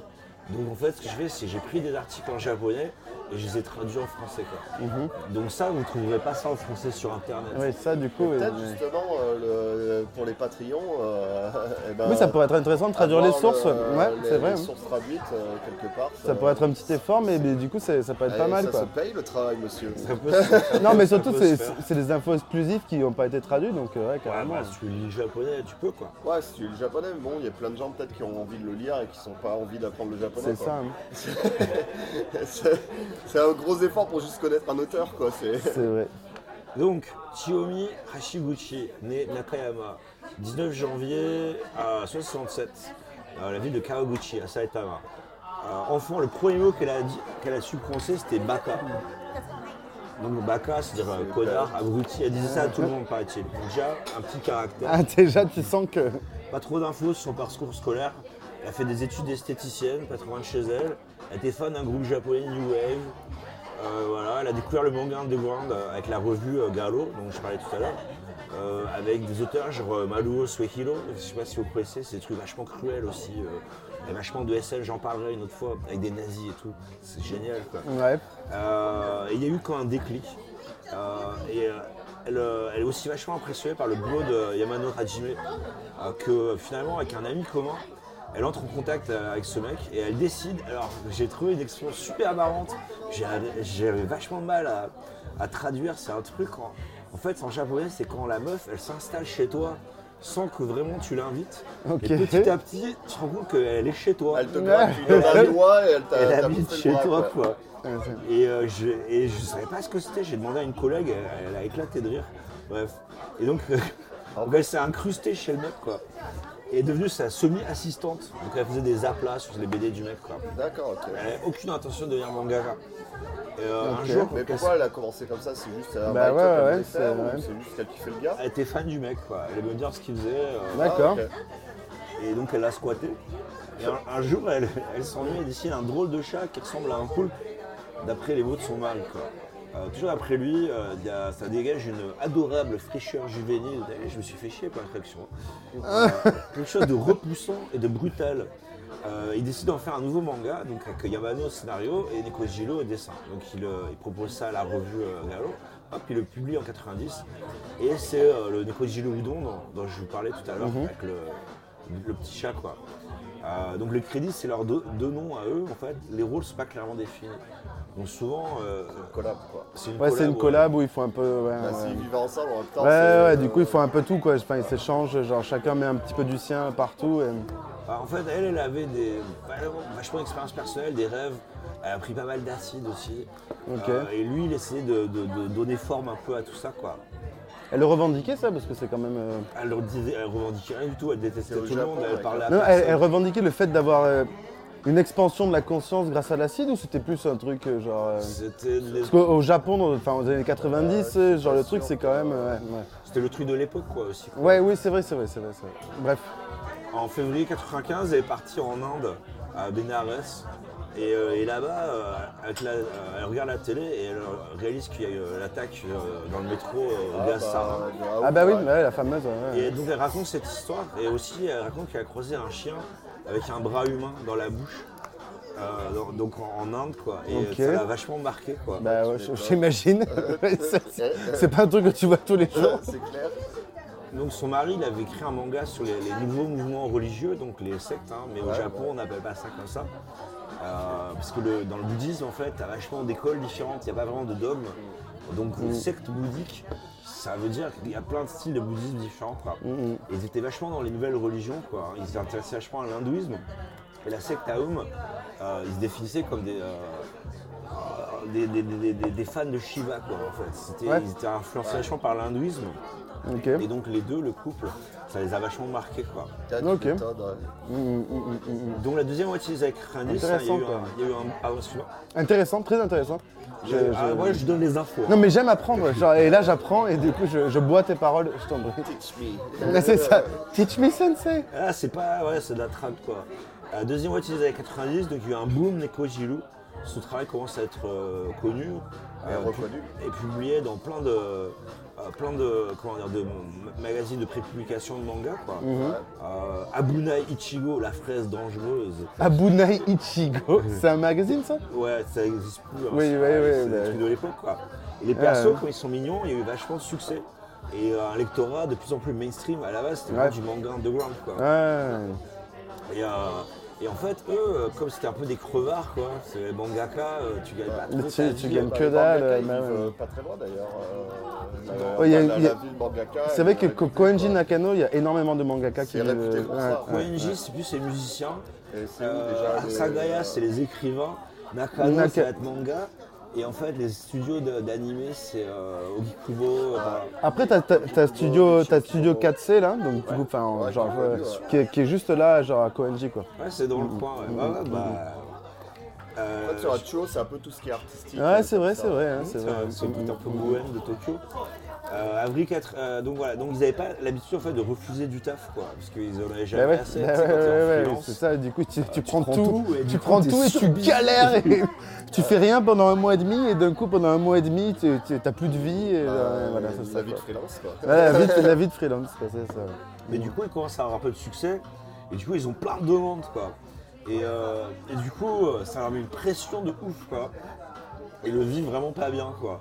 Euh, c'est à ce moment-là que pense- elle dit pendant une interview pour un magazine euh, J'ai pas peur de la mort.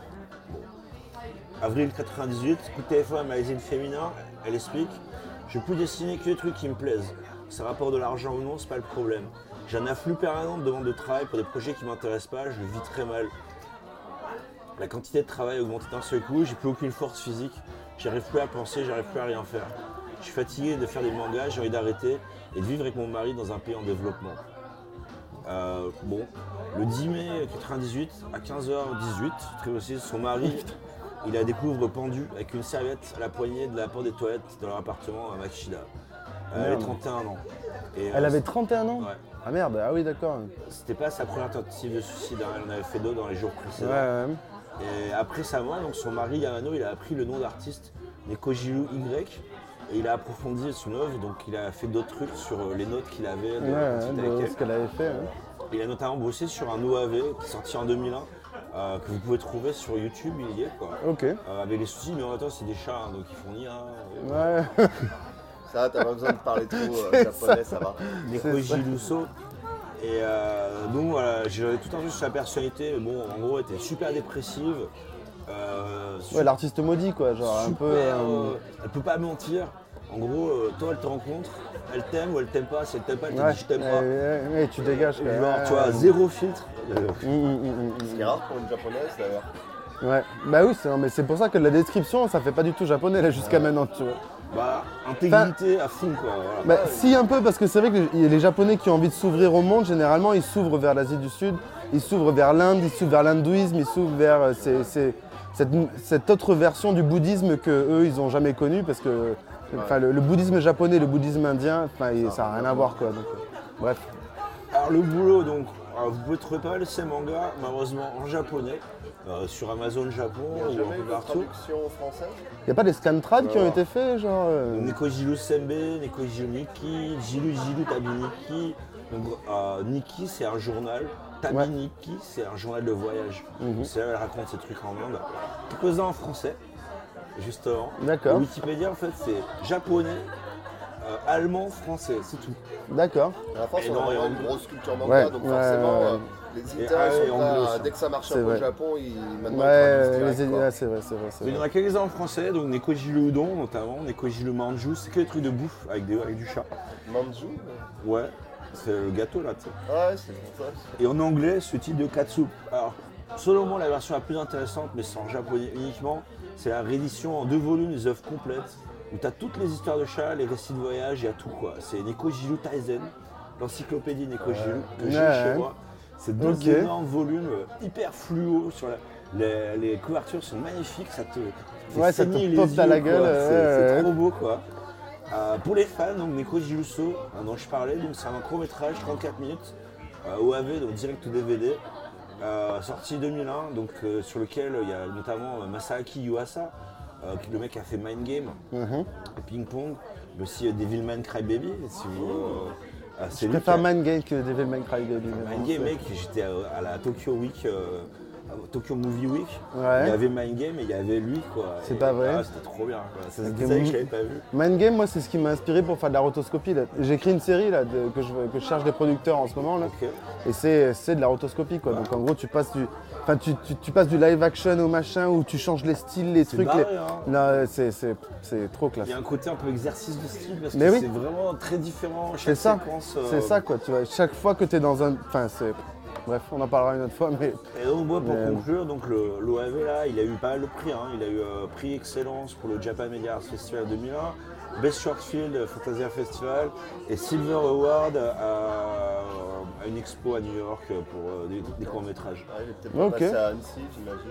Parce que j'allais dire, il y a Annecy, il n'y a rien eu, mais bon, C'est possible, ouais.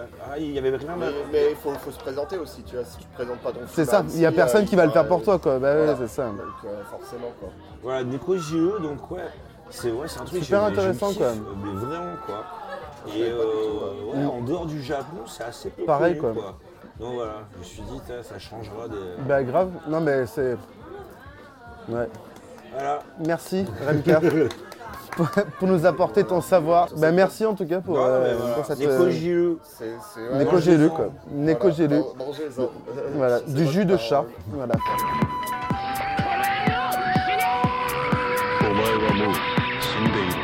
Allez, donc voilà, euh, notre invité, Romain Romanopoulov. Alors Romain, est-ce que tu peux te présenter un petit peu pour nos auditeurs euh, euh, Ça fait combien de temps que tu es au Japon? Ça fait bientôt le, le 11 avril, j'ai checké en plus hier, étonnant, enfin rigolo. Genre, euh, le 11 avril, ça fera 5 ans. 5 ans. Voilà. Ah ouais, ça 5 commence, ans ça. que je travaille ici en gros. Parce que Ok. du coup j'étais venu en voyage un petit peu Ouais, avant ça, pour, les pour petits tester, allers-retours, voilà tout ça. Bah, comme tout le monde, j'ai Mais du coup d'ici, euh, bah, voilà, d'ici un mois et demi, ça fera 5 ans. quoi. Working Holiday, Voilà. comme tout le monde. Voilà, Working, Holi- Working Holiday. Mais en plus, je suis venu un peu en mode. euh, J'en avais marre de la France, j'en avais marre de. Enfin voilà, la France ça, me- ça marchait pas trop avec moi, mon boulot, tout ça. Et je me suis dit, bah écoute, euh, fuck it quoi. Genre, euh, on va tester le Japon, je vais me balader. J'avais un projet de docu en fait, genre sur Kyushu. Et tu sais, dans, dans, dans, dans- Non, pas Kyushu, c'est ça, genre. Ouais, où- où- où- Kumamoto, Fukuoka, etc. alors, ah non, alors pas Kyushu, euh, non, l'autre île qui est juste en dessous. Shikoku. Shikoku, voilà. Et en fait, t'as un, t'as- t'as- pèlerinage t'as un pèlerinage de 88 88 temples, et en fait, je voulais faire ça, en fait. C'était mon, j'avais un projet de docu, en fait, que je voulais faire. Alors pour les auditeurs, euh, ton travail, c'est tu travailles dans la vidéo. Oui, voilà, je suis, ré- je suis réalisateur, euh, filmmaker, comme on dit ça au Japon, euh, voilà. Et en fait, j'étais venu avec ce projet-là, et en mode, bon, bah, on va, on va se mettre des caisses, et puis on va essayer de faire des films, quoi. Et au final, je suis venu avec Manu, donc du coup, que... Ah, Manu Alors, Eh oui, alors, du coup- refais-nous, refais-nous, voilà.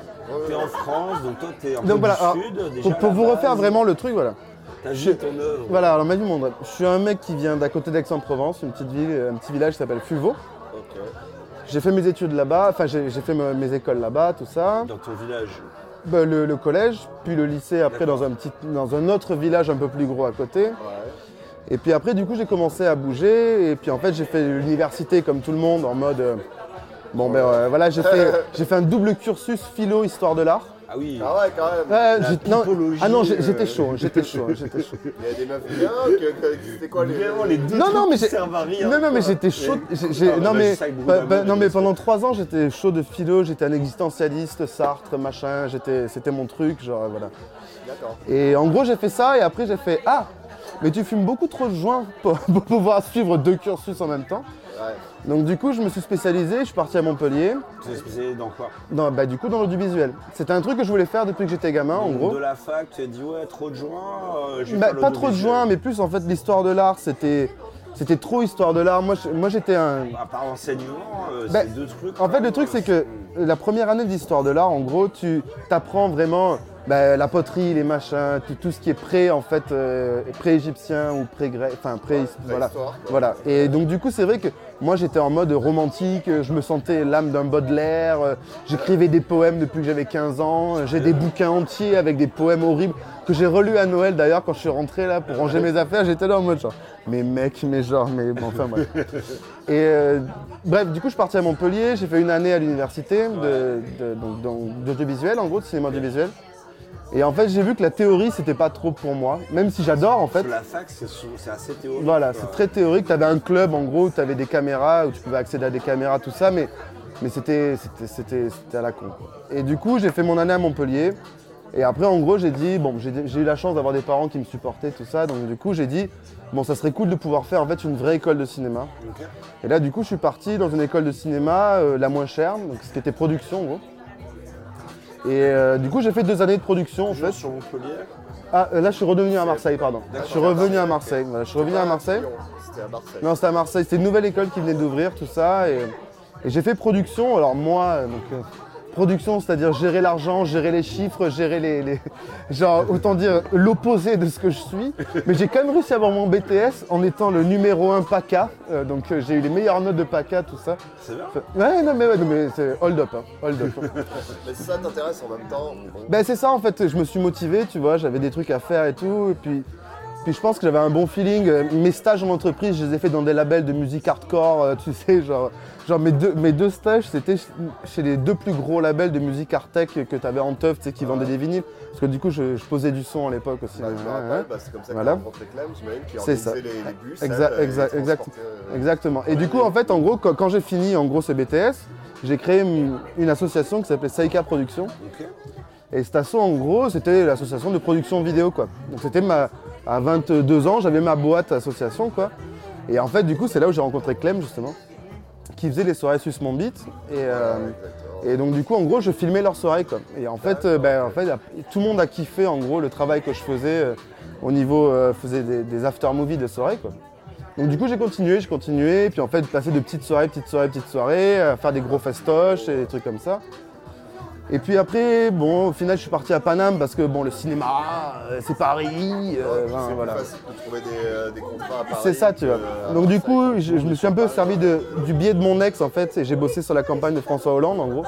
Donc je faisais des vidéos pour François Hollande, bon j'en suis pas... Full disclaimer. euh, Non voilà, Non, maintenant je peux le dire, tu vois. Aurait- À, à- à l'époque c'était un Ça petit aurait peu... pu être pire, hein, ça aurait pu être pour Sarko, quoi. Mais bon, Bah au final, bon, je sais, je sais pas trop, ça dépend. Mais, mais bon, au final, j'ai fait ça, je suis resté un peu à Paris, et en fait, Paris, ça ne marchait pas pour moi. Et puis, personnellement, ça marchait pas non plus, on va dire, dans ma vie personnelle. Et du coup, j'ai fait, écoute, moi, euh, je suis fan de Samurai Champloo, euh, je suis fan de, de, de, de Nujabes, je suis fan de machin. Ok, bah vas-y, de toute façon, le Japon, ça m'avait toujours intéressé depuis que j'étais gamin, donc allons-y, quoi. Tu vois, C'est un otak un petit peu. complètement, ouais. ouais, ouais. mais, mais, mais pas un otak de Club Dorothée. Ah, Ma, mère m'a toujours interdit de mater Club Dorothée. Donc j'ai jamais pu mater les animés. Le premier animé que j'ai vraiment accroché, c'est un pote à moi qui m'a montré, qui s'appelait Bleach. Bleach, Genre Bleach, ouais, voilà. bien connu. ouais. Et euh, elle m'a montré ça et j'ai fait putain mais en fait euh, voilà parce que ma mère elle me disait non mais les animés t'as vu ils ont pas de dents les mecs tu sais parce qu'ils avaient que des trucs blancs comme ça Ils non mais c'est pas bien ça donc du coup j'avais pas le droit de regarder Vous n'avez pas de dents non mais, Les sans dents. non, mais dé- désolé maman parce que tu vas écouter ça en plus mais- sans-dents, quoi. non, non, mais, mais du coup, au final, j'ai découvert ça, et en fait, et c'est vrai que du coup, ça a ouvert, en fait, j'ai- j'aimais beaucoup l'histoire japonaise. Avant même les animés, je suis un grand fan d'histoire japonaise, en fait, de comment ils ont évolué, donc de cette, é- enfin, cette ère, en fait, de, de guerre, en fait, au niveau des samouraïs. Puis d'un coup, les, enfin, le, le Toku- enfin, Tokugawa, je crois que c'est, c'est- c'est- du coup, en fait, qui a réussi à unifier le Japon, et puis en fait, qu'au final, boum, a fermé les frontières, et qui du coup, voilà. Et j'étais fasciné par ça, et c'est vrai que ben, je l'ai retrouvé un peu dans les animés après. Et donc du coup je suis venu ici en mode on va tester quoi un petit peu ce qui se venu passe. un peu en, en- Mais- en voyage, un peu plus de trois fois comme ça. C'est ça, je suis venu voilà. une fois un mois et demi. En gros. Une bah, fois un mois et demi. Comme j'avais fait. Par contre, euh, juste, je voudrais que tu reviennes sur comment tu as rencontré Manu, parce que ça va être important pour la suite. Ben c'est ça, et en fait je, je vais y arriver. En gros si tu veux, je suis venu un mois et demi. Et je suis venu un mois et demi de, de- genre de Halloween jusqu'à début décembre en gros. Et en fait j'ai fait des. j'ai fait le Kumano Kodo en fait, qui est, qui est une sorte de. En fait c'est un pèlerinage que tu fais dans le sud du Kansai. En fait que les empereurs faisaient avant, en fait ils passaient de. Ils allaient de Kyoto jusqu'à jusqu'à Kamakura. Et en fait ils passaient par là quoi. Et donc du coup je me suis baladé pendant une semaine avec mon backpack dans la montagne et je voyais euh, bah, l'immensité. Enfin tu vois le Japon quoi, la forêt japonaise, le truc. Et j'ai fait, ok, c'est bon, bah, j'arrive quoi. Et en fait, je suis rentré de ce voyage-là. Et là, du coup, une amie à moi, donc ma meilleure, ma meilleure amie en France, du coup, qui s'appelle Anne Mode, voilà, qui connaissait Manu, m'a présenté un mec en me disant, bah tiens, ce mec, il a vécu 10 ans en Chine euh, et il a envie de repartir quoi. Donc euh, je te le présente quoi. Et donc du coup, on s'est rencontrés et je lui ai dit, bah écoute mec, moi dans 3 mois, je pars au Japon. Il m'a fait, ah c'est cool et tout, vas-y. Et puis en fait, deux semaines après, j'ai dit, ça y est, j'ai acheté mes billets. Et il m'a fait, bah écoute, je prends les miens quoi. Et donc du coup, on a pris... Il était revenu en France entre temps. il est, ça faisait deux ans qu'il était en France depuis. euh, il a fait dix ans à, donc à Pékin. Ouais. Il a fait deux ans en France et en fait on s'est rencontrés au bout de ces deux ans et puis du coup on a dit bah écoute toi tu faisais de la 3D parce que lui il a fait euh, pas Ariès mais une école de 3D à Nice là. Ouais, euh, t'as Ariès, hein, Mais ouais, mais c'est pas Ariès, c'est- un peu une école de merde, hein, c'est cher et les profs sont pas top. J'ai des potes. voilà, bah, mon, ex elle l'avait fait, des potes aussi, genre C'est pas des très bons feedbacks euh, de c'est ça. école. Bah, J'ai un pote qui fait de la musique électro qui s'appelle NTO, là-bas Slim d'ailleurs, il est à fond sur lui et tout. Que je l'ai rencontré à Ariès aussi, enfin bon voilà. Mais c'est une école à la con quoi. Et bref, Donc tous les deux en working holiday. alors non, parce que Manu, peu Manu avait déjà 30 ans. Donc il pouvait pas avoir un working holiday. Donc en fait nos débuts étaient un petit peu, on va dire, euh, chaotiques. En gros, ben, moi j'avais un an de, de visa quoi. Et j'avais un an pour trouver un visa de travail quoi. Ouais. Et donc du coup, euh, j'ai passé mes trois premiers mois à mettre des caisses comme tout le monde et à faire du karaoké justement, voilà, et des choses comme ça. Et en fait j'ai commencé à filmer des soirées ici un peu gratos quoi. En mode ben, je filme ta soirée et puis du coup on ça fait un film, ça me fait de la matière. Puis, euh, Et c'était les soirées- Tu me fais rentrer dans la soirée gratos, tu me donnes des boissons gratos. Exactement, euh, tu vois, et puis je fais rentrer, mes potes et c'était les soirées White Rabbit. Ah, et C'est ça, Michael, ouais. avec Michael. Et du coup, Michael en fait m'a dit Putain, mais tu fais du putain de bon boulot, euh, genre t'as une vision, elle est belle, je vais te présenter un autre mec. Et c'est le mec d'Eggworm. Donc en Ah, fait, euh, Nick. Clark. Et donc du coup, de là, ils m'ont dit Bah écoute, mec, euh, nous on te fait un visa quoi. Et donc du coup, bah, après, l'histoire a commencé de là. Et puis, euh, alors Manu, c'était un peu différent. Je pense que. Bon, peut-être que. On on- voilà ce que j'allais dire. euh, version, Invitez-le parce que lui, sa vie, elle est, elle est beaucoup plus chaotique. Moi, c'est vrai que, en fait, au final, j'ai toujours eu visa sur visa. Donc, je suis rentré trois fois en France en cinq ans, en gros, quoi. Donc, euh, c'est pas. Alors que lui, il est rentré plein de fois, des gros Enfin, lui, voilà, les il a. il.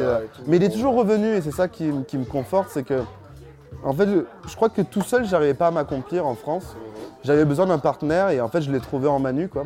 Bah, je vois, je- depuis Et- le début, vous bossez et- ensemble. À chaque mais fois là- que tu vas dans une boîte, tu le ramènes avec toi. Et, vous, mais là, mais, là vraiment, j'avais jamais rencontré quelqu'un comme ça. J'ai des meilleurs amis en France, j'ai des gens avec qui tu peux passer des, des- des semaines pas- entières. pas Mais, mais pour le boulot, c'est différent parce que tu as, des problématiques des fois qui viennent comme ça.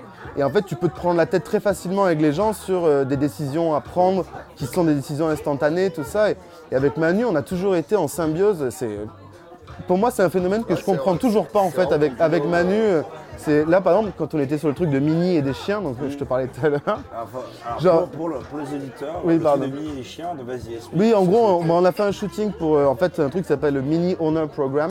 Mini, En gros, c'est les Mini Cooper, les voitures. Quand tu as une Mini, tu fais partie d'un d'un club et tu as accès à des discounts, à des endroits un petit peu comme ça. Et en gros, on fait des vidéos promotionnelles pour ça. Ah, c'est pas mini euh, de mini et Mickey, quoi. Non, voilà. Ludo. Non, non, non. Non, mais je sais pas. Non, mais c'est vrai que Mini, c'était très. Tu dis, peux euh, pas le- savoir le quoi. titre, tu- pour moi, c'était Mini et ses Mini et, amis, des- euh, Mini et ses amis, euh, Mini et des chiens, ça fait très Mini et Ouais, Disney, moi, c'est vrai. c'était Mini et Dingo, quoi. Non, Mini Cooper, oui, voilà. Ok. Et c'est vrai que je, je l'ai encore vu encore une fois récemment sur ce tournage, c'est-à-dire que ben, il y avait cette scène à prendre, Le cette scène. tournage, c'était où On était à Izu, donc dans, dans la péninsule d'Izu, en fait, dans le sud, dans euh, quel type d'établissement dans un ryokan, donc qui est en fait hein, Un ryokan pour pour les chiens. Non mais spécialisé Ça, pour les chiens. Non non mais non mais, non mais tu fais bien parce qu'en fait c'est vraiment ça, c'est-à-dire que les humains, on s'en bat là, voilà. Ouais, c'est les gens, ils mettent leur chien, ils peuvent partir. Ah non, c'est là qu'ils mettent leur chien. gardent Il y a leur massage pour chien, il y a cabine à oxygène pour chien, Ouais, t'as des trucs pour chier les- partout, les, genre. Les, les proprios euh, se barrent, ça que je veux dire. c'est-à-dire Ah non, non, non, non, non, ils, ah non, ils font ça ensemble. Donc en fait, t'as une table massage pour le chien et une table massage pour le- les adultes. Ah, Et donc du coup, le chien en se fait masser. C'est ça avec ton chien. Et en fait, t'as un studio photo pour les chiens, t'as un- t'as des machins. Enfin, c'est que pour les chiens, quoi. Et en fait, il le mec nous expliquait, c'était rigolo, il nous expliquait en gros, euh, c'est le premier établissement, le premier ryokan. Donc, euh, donc, en gros, c'est c'est là où tu as les, les bains chauds, si tu veux. C'est Pour les auditeurs, Voilà. voilà. c'est une auberge traditionnelle japonaise où en général, t'as des sources d'eau t'as chaude. Une source thermale Voilà. dedans et C'est t'as des ça. bains. Quoi. Ouais. Et en gros, si tu veux, c'est euh, le premier endroit au Japon qui a fait ça, genre orienté pour les, les- les chiens, en gros. C'est-à-dire Les que chiens ils se baignent dans le onsen bah, tu as des onsen pour chiens.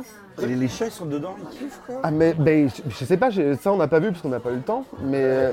mais, mais, mais non, mais c'est ça. non, J'aimerais mais- trop ah non, mais t'as t'as- tout pour les chiens, c'est un truc de ouf. On a filmé le birthday cake pour les chiens. Donc en gros, t'as toutes les lumières qui s'éteignent, les machins, ils chantent Omedeto gozaimasu Et puis t'as le chien qui est là, il bouffe le gâteau comme ça, genre. En mode, tu fais Non, mais le chien il s'en fout de ton Omedeto gozaimasu, qui veut dire euh, félicita- enfin bon anniversaire, tout ça. quoi. Félicitations. Ouais, félicitations. Et, euh, bref, c'est bon, c'était rigolo quoi. Et du coup, c'est vrai que voilà, en fait, on est arrivé au Japon ensemble et on s'est dit, bah vas-y, on, va, on tente l'aventure quoi. Et puis bah, maintenant, ça va faire 5 ans et, euh, et on commence à faire des trucs cool, quoi. Et vous allez bientôt vous marier, quoi. C'était ma, ma- c'était ma question. Le mariage gay euh, euh, Et autorisé à Shibuya. Nakano, ils l'ont passé il n'y a pas très longtemps aussi. Mais oui, apparemment, il y a, y a un nouveau ward, il y a un nouveau ward qui l'a passé. ouais. Moi, je pense que c'est Nakano. Mais je pense pas que c'est reconnu à l'échelle nationale. euh, Non, coup, c'est par Ward en fait. Non, mais c'est pour les taxes, c'est juste une question de taxes, je pense. hein, c'est Ouais, pas- mais je veux dire, dès que tu sors de Shibuya, t'es plus marié Non, mais c'est plus comme, euh, comme le PAX en France en fait. Oui, c'est ça.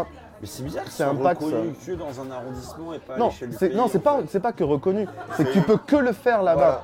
C'est- Il est reconnu. c'est est le seul endroit, le. Voilà. mais après dans le reste du pays, tu es paxé officiellement par Shibuyaku, tout ça. Voilà, donc, mais euh, le truc, c'est que c'est les seuls coups qui acceptent de le faire parce que C'est encore assez tabou au Japon. Nakano, donc ils l'ont passé. Je crois que c'est Nakano qui l'a passé. Il y a un deuxième Ward. Ouais, il y a, qui il y a l'a un, deuxième ça arrondissement qui l'a passé. Suginami, tu vois, dans le coin. là. Ouais, c'est vrai. Mais bref, et du coup, non, on va pas se marier parce qu'il est déjà marié, là, un gamin. Mais bon, voilà. Euh, on- Trop tard. Personne Mais n'est bon. parfait. hein. c'est ça quoi. Mais euh, non, et puis eh ben, après, c'est vrai que bon, après l'histoire au Japon, c'est un peu plus long quoi. Enfin, je sais pas si je vais raconter ça, si. faut- je, Si tu veux. bah, je- Mais toi, tu parles de ce que tu as envie de parler en fait. Ouais. Nous, on a Ah, c'est envie de ta te connaître. hein. euh, Nous, on donc, te fait euh, parler, quoi. Bah écoute, non, bah, euh, bah, pour la faire courte, en gros, pour moi, mon expérience au Japon, en gros, mes 5 ans au Japon, c'est des rencontres extraordinaires. Alors ça, ça fait très cliché, hein, on dirait un making-of de, de- de The Avenger, quoi, mais, mais c'est vraiment des rencontres, en fait. C'est des... peu Laurent Boyer. Non, mais c'est des gens, en fait, qui m'ont présenté à d'autres personnes, tout, tu c'est vois. des rencontres. Non mais ma vie avant tout, c'est des rencontres, c'est ça. C'est c'est vraiment ça parce qu'en fait j'ai rencontré une personne, donc ce fameux Michael de White Rabbit, Ouais.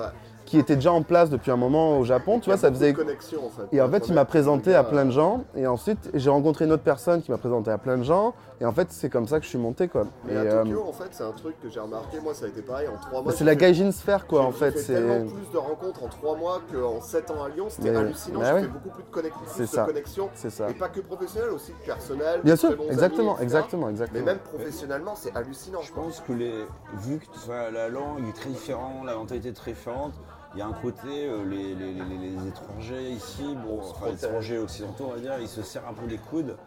Et Mm. euh, il y a un côté aussi un peu ghetto, hein, t'es un peu dans le ghetto des gaijins. Alors mais, mais en fait, mais il y a... Le côté positif, c'est qu'effectivement, Bah du coup, Il tu y as a une entraide, il y a une entraide qui est énorme. Et alors du coup, tu as, une sphère, t'as une- pour moi, tu as, une sphère qui est globale en mode occidentaux. Et occidentaux surtout qui parlent pas la langue. Parce que c'est ça aussi en fait qui joue énormément. C'est qu'en fait les, les- les gens qui parlent pas la langue, ils s'aident entre eux en fait au final.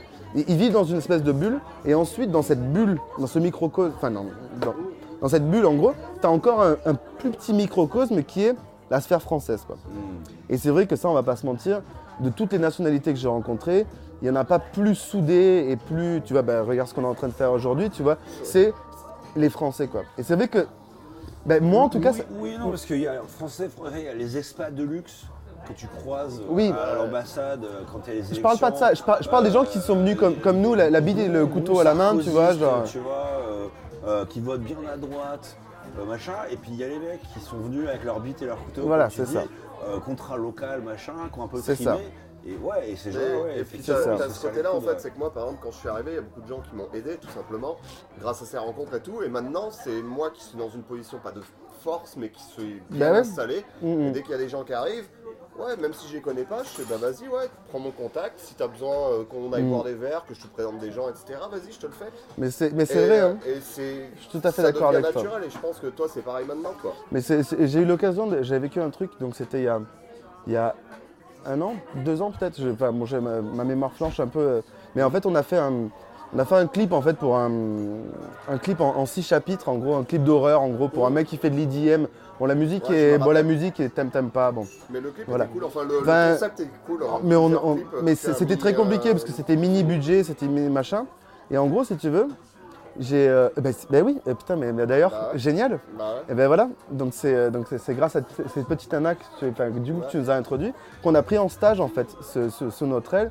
Et du coup en gros cette, cette meuf qui faisait ce- son école en France, tout ça, qui faisait Ah, son truc de base. Je t'avais présenté. Et oui putain mais Bah, je- C'est une pote en France qui m'a demandé. Et ben voilà c'est euh, ça. moi, je et en fait, et ben du coup, et ben du coup on l'a fait venir en gros.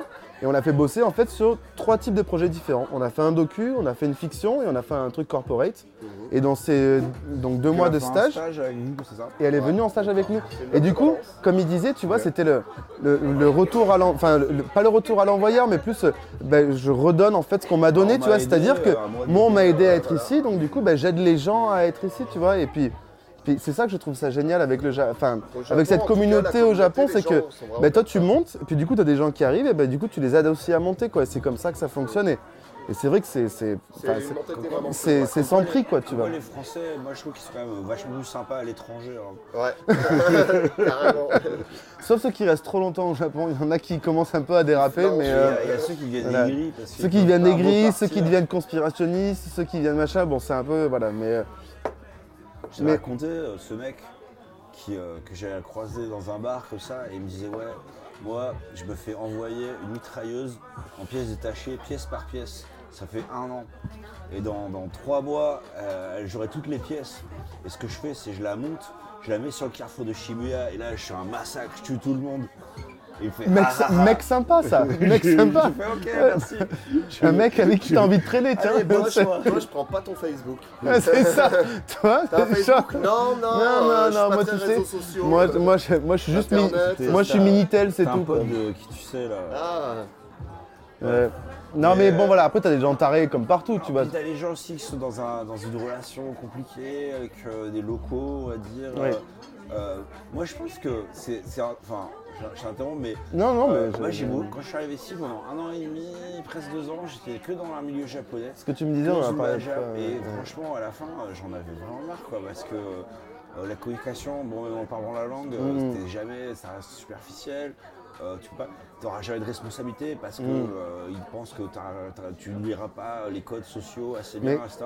Dès que je suis parti dans l'agence euh, dans laquelle Ouais. A bossé après aussi, euh, effectivement, j'ai rencontré Mais- euh, bah ouais, mais- d'étrangers ici et c'était, ça m'a changé la vie. Mais, quoi. mais, mais c'est vrai que tu vois, je, je rebondis sur ce que tu dis parce que, genre, euh, j'ai j'ai eu euh, une, une sorte de schisme que j'ai fait moi. En gros, quand je suis arrivé ici, j'étais en mode fuck la France, fuck les Français, fuck. Enfin, genre en mode je veux plus dealer avec ça, tu vois. Je...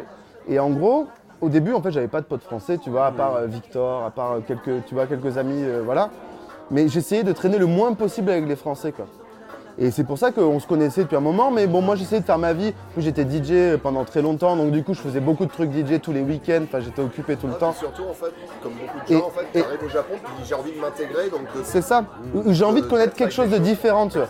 Et en fait, quand ça commence à faire tu 3-4 vas à ans que t'es là, tu vois, du coup tu fais en fait qui c'est qui me comprend le mieux, et c'est terrible, hein. Mais qui c'est qui me comprend le mieux? Ben, En fait, c'est ben, les les Français, quoi. euh, et ça, c'est vrai que c'est un truc. Ben, c'est pas triste parce qu'en fait, au final, c'est quand même quelque chose d'unique qu'on a nous entre Français. C'est que, en fait, il y a que les Français qui peuvent te comprendre à 100%, quoi.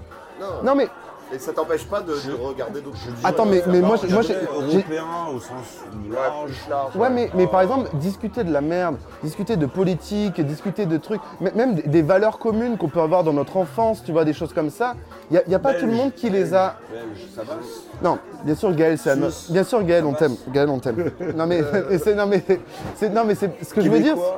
Non, mais voilà, mais, mais, mais même, tu vois, même les Québécois sont quand même.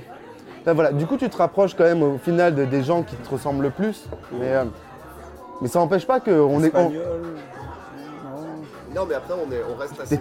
On reste communautaire, mais euh, ça, comme tu disais, euh, on est, euh, oui, Mais, en- non, mais en- en ça fait- n'empêche pas de continuer à Non.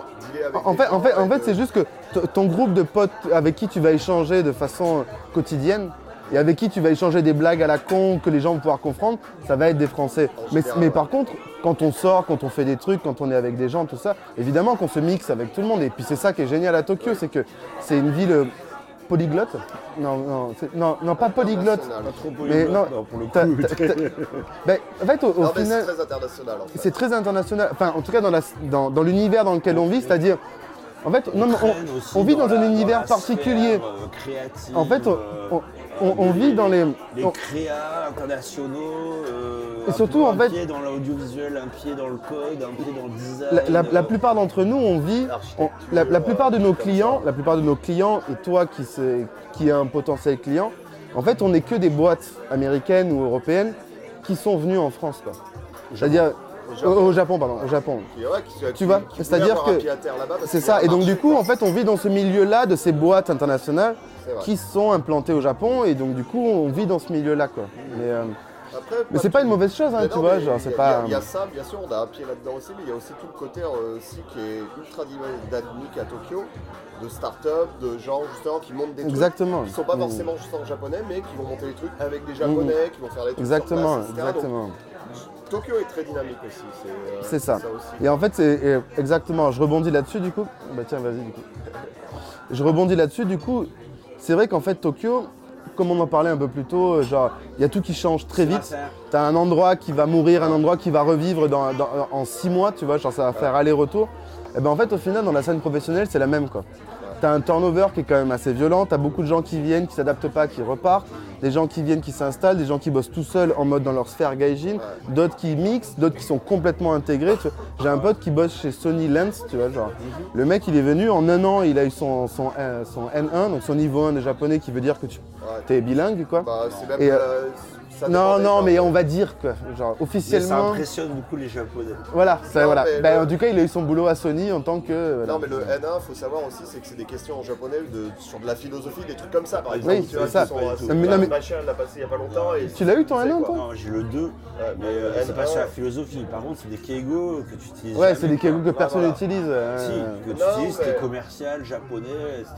Mais en tant qu'étranger, à moins d'être complètement intégré et bonne chance, Ouais, voilà. Ouais, euh, pas, pas vraiment Ouais, besoin tu t'auras jamais besoin de ça. Bah, quoi. ça dépend. Non, mais c'est- Mon c'est- ancien coloc, lui, il bossait dans une boîte de B2B pour euh, des OPA, etc. de business.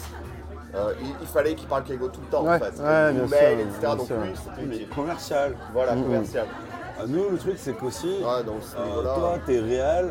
Euh, Ludo, tu fais du code, euh, moi je fais de la DA, euh, bon bah moi c'est mon portfolio qui parle, tu vois. C'est Ouais, ça, c'est- c'est ça. euh, c'est Moi, ça. pareil, c'est mon Et, pas un et- boulot euh, humain, et- enfin, c'est et humain. c'est vrai que pour, pour revenir un peu, genre, pour ressentir, enfin, pour revenir sur, sur pourquoi j'ai réussi, enfin, pourquoi j'ai réussi. euh, Je fais des guillemets là, mais pourquoi en gros j'en suis où j'en suis, c'est que, ben, en fait, c'est vrai qu'aujourd'hui le Japon regarde de plus en plus en dehors de, de- de- enfin, de- du pays, quoi, et il cherche à avoir en fait une esthétique qui plaît internationalement, quoi. Donc en fait, ils essaient de s'adapter. Évidemment, ils ont toujours leur mascotte, enfin, par Ils exemple, ont t'as- leur truc. quoi. ils- Ils ont leur truc à eux, tu vois, tu touches pas Densu, tu touches pas à Kurodo, tu vois, ces trucs comme ça, c'est eux, ils ont leur propre type de pub, tout Pour ça. les, pour les Mais Densu Akodo, c'est Ah, des pardon, ouais. très très grosses agences en fait. euh, euh, Densu, c'est les, les plus gros. Hein. Non, c'est le numéro c'est- 2. non, bah, c'est Densu, c'est ouais, numéro 2, je crois, non numéro 1, Publicis numéro 2, Densu numéro 3. Ah ouais, ils sont passés numéro 3 parce que Publicis ça rachetait pas mal de trucs. Publicis récemment. ici bosse avec Densu.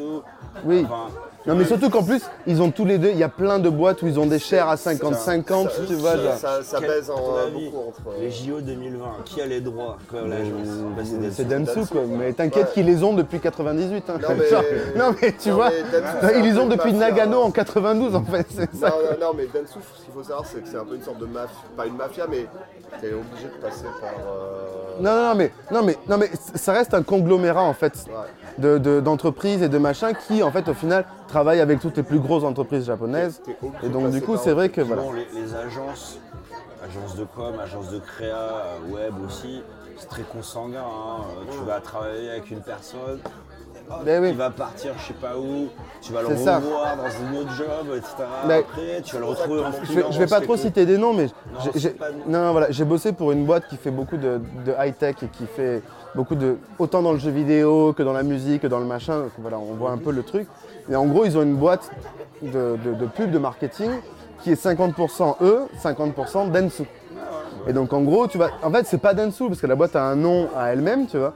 Mais, euh, mais en fait, Densu, ils sont partout, quoi, tu vois. Ah, et dès, ils et dès que tu as une, boîte- dès que t'as coup, une boîte de pub qui commence à avoir plus de, on va dire, 50, 60 employés et que ça tourne bien, les mecs, ils te rachètent. euh, Tu sais que l'agence, on travaillait avec Ludo. Ils ont eu des propositions de rachat oui, oui. Ah ouais Ah Ah ouais, ouais Et ils ont refusé. Ils ont refusé, mais ouais, c'était à l'époque où il y avait l'ancien patron qui disait non. euh, je pense que. À l'heure actuelle, ils diraient peut-être pas non s'ils avaient une proposition. Oui, oui. oui. L'Australien, Ouais. Mais par contre. bah, il euh, s'est barré de sur lui. Ouais, bah oui, c'est pour ça que je te dis ça. Et puis même maintenant, c'est le japonais qui gère. Et le hollandais est parti à Singapour pour l'autre truc. Et on, Mm, mm, euh, il gère le truc à Singapour. Et je discutais justement avec le Ouais, japonais. il m'avait dit, que, ouais, euh, ils ont racheté Razorfish. et ils l'ont vidé de sa substance. Ouais. Jamais je vendrai, jamais. Non, et ça, je peux comprendre. Alligator. Par contre, c'est un truc vraiment. Pour le coup. Euh, quand t'as- quand c'est un peu ton bébé, ta boîte et tout, que tu sais que les gars ils vont le, Ils ont eu raison. le- la vider. Et ils ont raison. Ouais, peut-être. Bah, mais à, à l'époque, ils avaient de de l'espoir. donc Bon, bref. Oui, oui, ils comprendront pas. Ça, c'est vraiment un truc que Industry nous, là. ouais. Euh, Enfin, tout ça pour dire que voilà, du coup, c'est vrai qu'en fait, je suis arrivé ici avec euh, une sorte de rêve, un peu en mode on va voir ce qui se passe, quoi. Et en fait, si tu te sors les doigts du cul, quoi, et si tu. Si, il faut être social, il faut être bon vendeur, parce que c'est vrai que c'est pas facile non plus de. Pas forcément bon vendeur, mais. Bah, ça, ça dépend ce que tu sortir. fais. Il faut Mais, sortir et mais moi, pour, pour mon taf, tu vois, c'est-à-dire vendre ta valeur créative, tu vois, euh, euh, ouais, j'ai- recentré sur, sur ma, ma profession, tu vois, mais C'est- peut-être plus facile quand tu es créa ou que tu fais un boulot, disons, euh, dans la production. Euh, tu es un spécialiste finalement. Euh, donc tu as déjà un, un job, quoi. Euh, parce que tu sais faire un truc avec tes mains. Euh, tu es menuisier, ou tu du fromage ou un truc comme ça. Ouais. Euh, si tu as un truc, genre tu es juriste Mm, ou tu es commercial, bah ça va être beaucoup plus difficile. exactement. Bah, juriste, Alors que c'est vrai que nous- L'avantage de mon média d'expression, donc du coup qui est la vidéo, c'est vrai qu'en fait 90%, on va dire 80% de la chose, elle est, elle est sans langage. Donc en fait, oui, tu vas faire une interview en japonais peut-être, oui, tu vas faire des images avec des japonais, oui, sur le tournage, tu vas avoir besoin d'un fixeur, enfin de quelqu'un qui fait de la traduction, tout ça, peu importe, mais, mais 90% du projet, tu peux le faire sans barrière de langue en gros. Et après, du coup, tu rentres dans la localisation du, du contenu. Quoi. Ah, mais bon, de- partie, quoi. Mais, mais du coup, c'est vrai que c'est ça qui a marché parce que une des premières boîtes dans laquelle je travaillais, enfin la deuxième boîte pour laquelle je travaillais, pourquoi on a marché, pourquoi on a bossé avec des multinationales, tu vois, qui nous ont envoyé euh, un petit peu aux États-Unis, machin, faire des films, tout ça, c'est que c'est qu'en fait, ils recherchaient l'esthétique que nous on apportait que les Japonais n'avaient pas, quoi. Voilà. Et c'est vrai que du coup, grâce à, ben, j'ai joué, ce- j'ai surfé sur la wave, comme on dit, voilà, sur la vague, et c'est vrai que du coup, ben, en fait, ça a marché, quoi. Ça a marché, et du coup, aujourd'hui, ben, on commence à arriver à des niveaux qui sont intéressants, Est-ce quoi. que Donc, la euh, wave est bonne?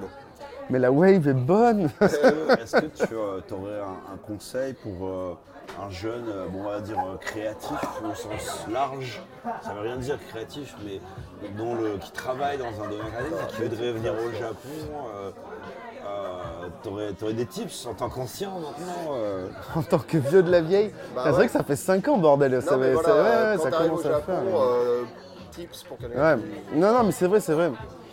Alors, c'est vrai que deux choses, euh, genre un, un petit un keep it, genre sur le truc. Ça veut dire quoi?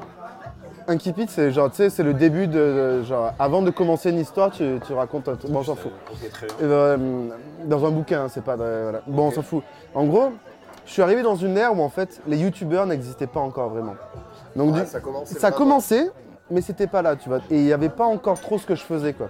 Donc je suis arrivé, j'ai chopé une niche, et grâce à cette niche, je me suis un peu faufilé, et grâce à Manu aussi, parce que je dis je, mais bon, c'est toujours Manu, t'es toujours là, mais, mais on s'est faufilé un petit peu là-dedans, et ça a marché, quoi. C'est vrai qu'aujourd'hui, en fait, tout le monde fait de la vidéo. Un petit peu comme j'ai été DJ pendant 4 ans, du coup, ici, ou Ici au Japon. à Tokyo, tout le monde est DJ, Tu quoi. lançais un caillou, Tout le monde est euh, DJ, ça quoi. tombait sur un DJ. quoi. Qui veut dire...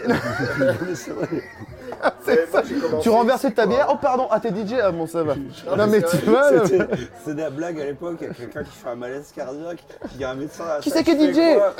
Ah DJ, DJ, un peu DJ. Le DJ, le DJ a fait un malaise, comment on le remplace Est-ce qu'il y a un DJ dans la Est-ce qu'il y a salle DJ dans la salle? 50 mecs qui lèvent les mains. Non mais tu vois, c'est ça. J'ai commencé ici, moi, par Bah exemple. ouais, ouais. Tout le monde me disait, ah, mais tu peux mixer dans un Mais- mais- c'est super simple, mais il a pas la même culture. C'est aussi l'ère du numérique parce que moi je, en France j'ai jamais mixé numérique. J'étais toujours vinyle, j'ai 500 vinyles Moi, chez moi. Genre, vinyle. tu vois, j'étais. Et en fait, je suis arrivé ici. En fait, bah du coup c'est facile quoi. T'arrives, tu mets tes clés USB et puis tu fais sync et puis tout le monde peut être DJ quoi. Et c'est vrai que vrai pour, que pour, bon, pour être DJ, c'est facile, mais ça chope pas un visa. Donc pour les conseils, du Ah coup, ouais. voilà. pour revenir sur le conseil de base, je pense qu'en fait, il faut juste essayer de, de montrer qui tu es et essayer de, tu vois, de faire les choses que tu sais faire, quoi. Et pas te forcer forcément à faire des choses que tu n'aimes pas faire. À moins que tu aies un N1 en japonais, enfin que tu aies un bon level en japonais et que tu puisses rentrer dans des boîtes de prod avec des annonces, tu vois.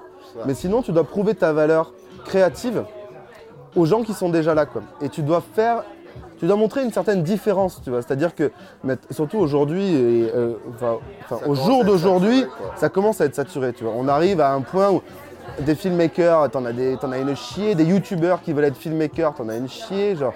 Donc du coup, je pense que ça devient de plus en plus dur, tu vois, d'avoir un nom, tu vois, qui fait que tu peux prétendre avoir des vrais salaires, euh, voilà. Mais euh, non, mais moi, tout- le, le seul truc que j'aurais à dire, c'est bah, posez vos couilles sur la table et allez-y, quoi, tu vois. C'est la seule façon de voir si ça fonctionne, c'est de le faire, quoi. C'est-à-dire, eh ben, si t'essayes pas, tu sais pas si t'as réussi ou si t'as échoué, quoi. Donc du coup, il faut y aller. Peut-être que t'es message. choura, mais, Mais, mais peut-être que c'est t'es aussi. Mais, mais c'est ça. Mais tu vois, moi, je me suis toujours dit, quand je suis venu ici, juste pour faire, enfin, juste, euh, je- après tu peux, je me suis toujours dit, en gros, je vais au Japon, j'essaye. J'ai un an pour essayer. Si ça marche pas, je vais au Mexique. En fait, au Mexique, j'avais des contacts, des mecs qui m'ont dit, t'inquiète, on te fait bosser, machin, tout ça. Et je me suis dit, le Mexique, c'est un endroit cool. Je peux fumer, hein, genre, tu vois, genre, c'est c'est un endroit sympa, tout ça. Et en fait, pour moi, c'était pas une réussite, mais j'ai montré ma valeur et j'ai montré ce que je savais faire et le mieux, ce qui venait du, du- du- du fond des, de, de- enfin, de- des entrailles, enfin, de ce que, voilà, de ma créativité, quoi, tu vois. Et je pense que c'est le mieux parce que, parce qu'en fait, si tu arrives et que tu fais ce que tout le monde fait, tu, tu, tu gagneras pas des marchés. À moins que tu aies de la chance de trouver une bonne annonce et que tu rentres dans une boîte de corporate, tu vois. Ouais, mais- bien C'est- marrant, moi je suis à la base, hein, moi je viens de l'illustration quoi. Et euh, euh, et, euh, il y a pas mal de, de jeunes tu sais, qui, qui apprennent à dessiner, ils aiment bien les mangas, tu vois. Ils apprennent à dessiner manga et ils veulent venir ici. Je dis mais non, c'est complètement con. Les Japonais ouais. le font déjà très bien ça. Bah ouais, Et eh tu viens ici, tu veux vendre. Déjà, Mais oui, c'est ça. Non mais surtout tu veux vendre tes trucs ici, mais fais pas comme les Japonais. Ben non. Fais euh, un style différent. Eux, ils, ils adorent ça. Ouais, Ils ont des cravings de trucs occidentaux, etc. c'est ça, c'est Arrive ça. avec ton style à toi Mhm. et euh, essaie pas de faire comme eux parce que de toute façon euh, ils le feront toujours mieux que toi. T'as vu le français d'ailleurs, je, je- juste, le français qui, qui fait des illustrations de. Son gamin, il dessine des caractères et lui, il les redessine en beaucoup plus classe là. Vous avez jamais. j'ai- Ils ont sorti deux bouquins déjà. C'est un dessinateur en gros et puis ce- internet, mais c'est pas au Japon ça. non, c'est un français. Ouais, mais du coup, ça a été bien vendu au Japon en fait. Ah ouais. Ah ouais, ça a bien marché en fait ici parce que du coup, bah, il, a, il a une esthétique assez, euh, bah, voilà, comme assez ça, méca, assez machin, assez, tu vois genre, ou même euh, RPG un petit peu machin. Et en fait, ça a bien marché ici aussi parce que, bah, parce que du coup, ce rapport de de la, de la père, créativité innocente, tu vois, de, de l'enfant, tu vois, et du coup le père qui le recrée en un truc qui défonce, Mais tu vois, genre. c'est pas de l'exploitation aussi, ça Hein Ah bah moi- euh, Culkin, Jordi, tout ça. Alors ben, pour, euh, pour moi non parce que parce que parce que pour moi c'est c'est un hommage à enfin son fils Non, mais ouais, mais carrément. Non, non, Son fils, non, quand il grandira, non, non. il sera Attends, mais là, euh, là, je te parle pas d'une youtubeuse, une maman qui fait faire des trucs chelous à sa fille sur YouTube pour faire des views, quoi. C'est juste un mec qui fait des bouquins, euh, tu vois, genre en mode page, genre page A, c'est genre le fils qui dessine, page B, c'est lui, tu vois. Ah, d'accord. C'est ah non, c'est Non, mais c'est, euh, je, connais c'est pas bah, je, je- je t'enverrai le truc, super classe. C'est vraiment le mec. euh, bref. Sur les, sur les 5 ans, euh, s'il y avait des trucs à faire différemment, euh, qu'est-ce que t'aurais fait euh, différemment euh? J'ai l'impression de faire un entretien d'embauche là, c'est horrible. Et si. euh, ben. Tu te, tu te laisses emporter par la- le flow des fois. On va dire. Des fois, tu, tu te. Voilà. tu- Il y a des fois, tu devrais être Trop un peu. d'enthousiasme. Voilà, trop d'enthousiasme, trop d'opportunités qui sont pas forcément professionnelles et que et t'y vas sans forcément te poser de questions et du coup, ben, c'est pas une perte de temps parce que c'est c'est aussi un, un- un grand un, un enrichissement personnel. Donc Ouais, du coup, des il y a rencontres. C'est des rencontres. Tu sors comme ça, tu dis ouais, gna, tu parles avec n'importe qui. et- et même si elles sont, même si elles sont, même si elles éphémères, tu vois. Même les rencontres éphémères, c'est quelque chose qui t'apprend toujours quelque chose sur toi-même, si tu t'en rappelles le lendemain. Mais euh, non, mais parce qu'il faut pas se mentir non plus, quoi. Non, au, au je veux dire, des- Le karaoké. Voilà, non, mais voilà. Mecs la rue. Non mais voilà, non, mais moi de les, les, les euh. karaokés que tu fais avec des mecs que tu connais pas, genre, euh, ça ou arrivé tu... plusieurs Ben non mais ça, moi aussi tu vois genre. Tu vas au Golden Guy, tu bois des coups et les gars ils font ouais on a trop envie de faire un karaoké, puis tu te retrouves avec euh, euh, deux anglaises, euh, un australien, euh, un russe. C'est ça quoi. Et tu vas au karaoké, tu Après- fais qu'est-ce que je fous là Après- quand tu après- parles japonais, tu te trouves avec des japonais qui te disent ouais là je te présente ma soeur, après il y a un machin, Ouais, va chez un ouais, autre ouais. mec, etc. Et là c'est encore un autre délire. Après le, quoi. le- Ouais. le seul truc que, que, que je voudrais dire aux gens que moi j'ai pas assez fait je pense en mode euh, je regrette un peu mais parce que je suis là encore donc ça va j'ai le temps mais pour les gens qui ont un temps un peu limité ici tu vois c'est si tu fais du dessin par exemple, si tu fais des. j'ai un- je me souviens plus que c'est le nom de l'auteur, tu vois, mais c'est un dessinateur français en fait, qui a écrit deux bouquins, un bouquin qui s'appelle Tokyo Sampo, et un bouquin qui s'appelle je sais plus comment. Et en gros, c'est un mec qui fait que des sketchs de, de, de scènes de vie, tu vois. C'est des- c'est du crayon de couleur. ouais. C'est ouais, c'est ça. Et en fait, Sampo en japonais, c'est la promenade en gros. quoi. ouais, c'est ça, c'est ça, c'est ça. C'est Tokyo Sambo, c'est le problème à Tokyo. Et donc du coup, c'est. les sushis là. euh, Alors je sais pas, mais, mais euh, j'ai- le bouquin, je te, le- je te le euh, passerai. Et en fait, il est allé sur une le île. éditeur. Il, il est allé sur une île en fait, euh, genre euh, pendant euh, un mois et demi, deux mois, où il y a 50 personnes qui vivent quoi. Et du coup, tous les jours, il se posait euh, sur, le, bah, sur la place principale, puis il rencontrait des gens, il dessinait tout ça. Et ce que je conseillerais en gros aux gens qui ont un temps limité, ou en tout cas, c'est profiter du Japon au maximum dans ce qui vous intéresse le plus. C'est-à-dire que Chavoué.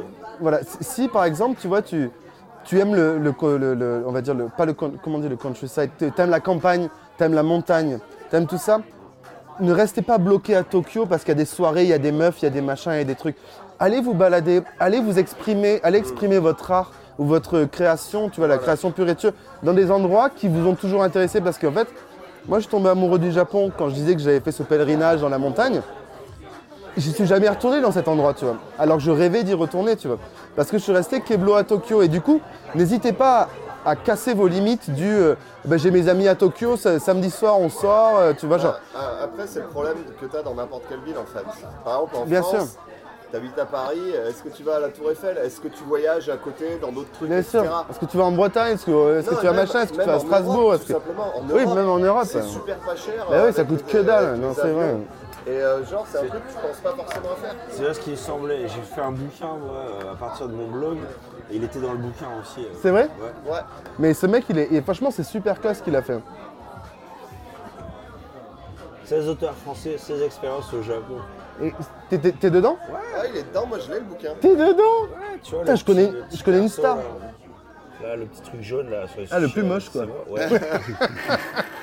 On enverra le lien peut-être si vous avez envie de l'acheter. Ouais, allez-y, mais bah, en plus, c'est super intéressant ce que, bon, ce que Remka Oui, fait, mais évidemment. Ouais, ouais, bah ouais. Et c'est-.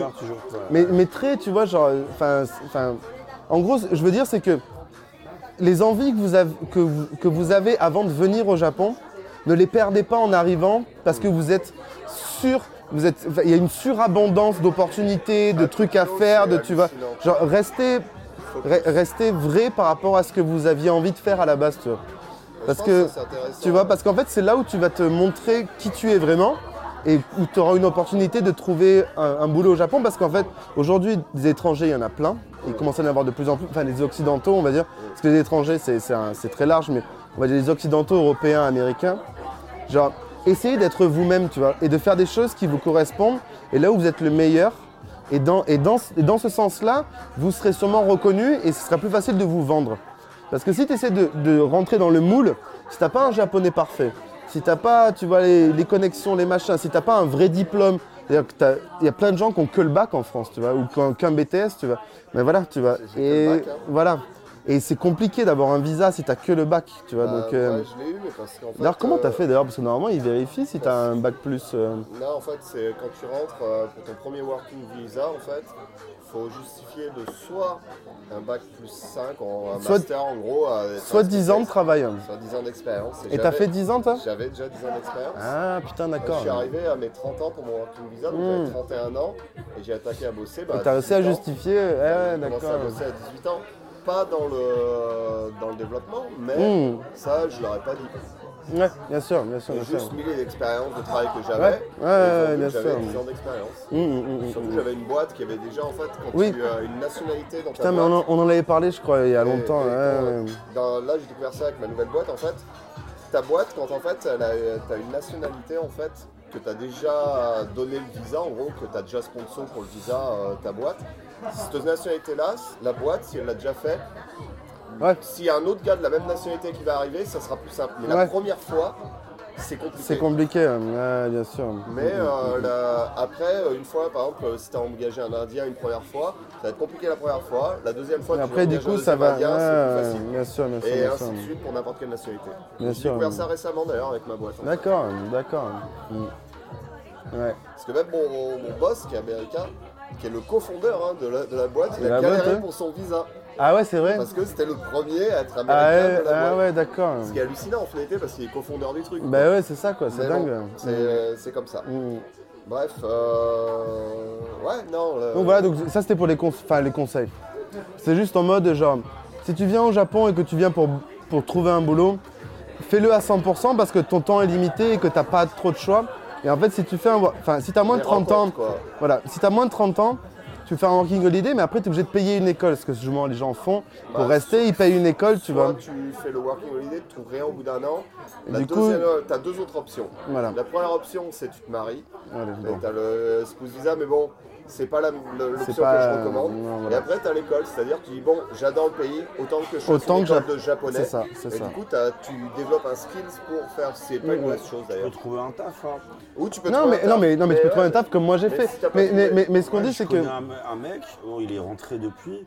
Euh, Il voulait vivre au Japon, il avait plus de 30 ans, etc. Bon, il a appris le japonais, le mec était vraiment. Il était à fond, hein. Try hard. Faut Il est venu trois mois, euh, euh, tourisme. Ouais, ouais. Il a fait 250 entretiens, euh, pas 250, mais il a fait euh, mais des bon, tricotés. ouais, ouais.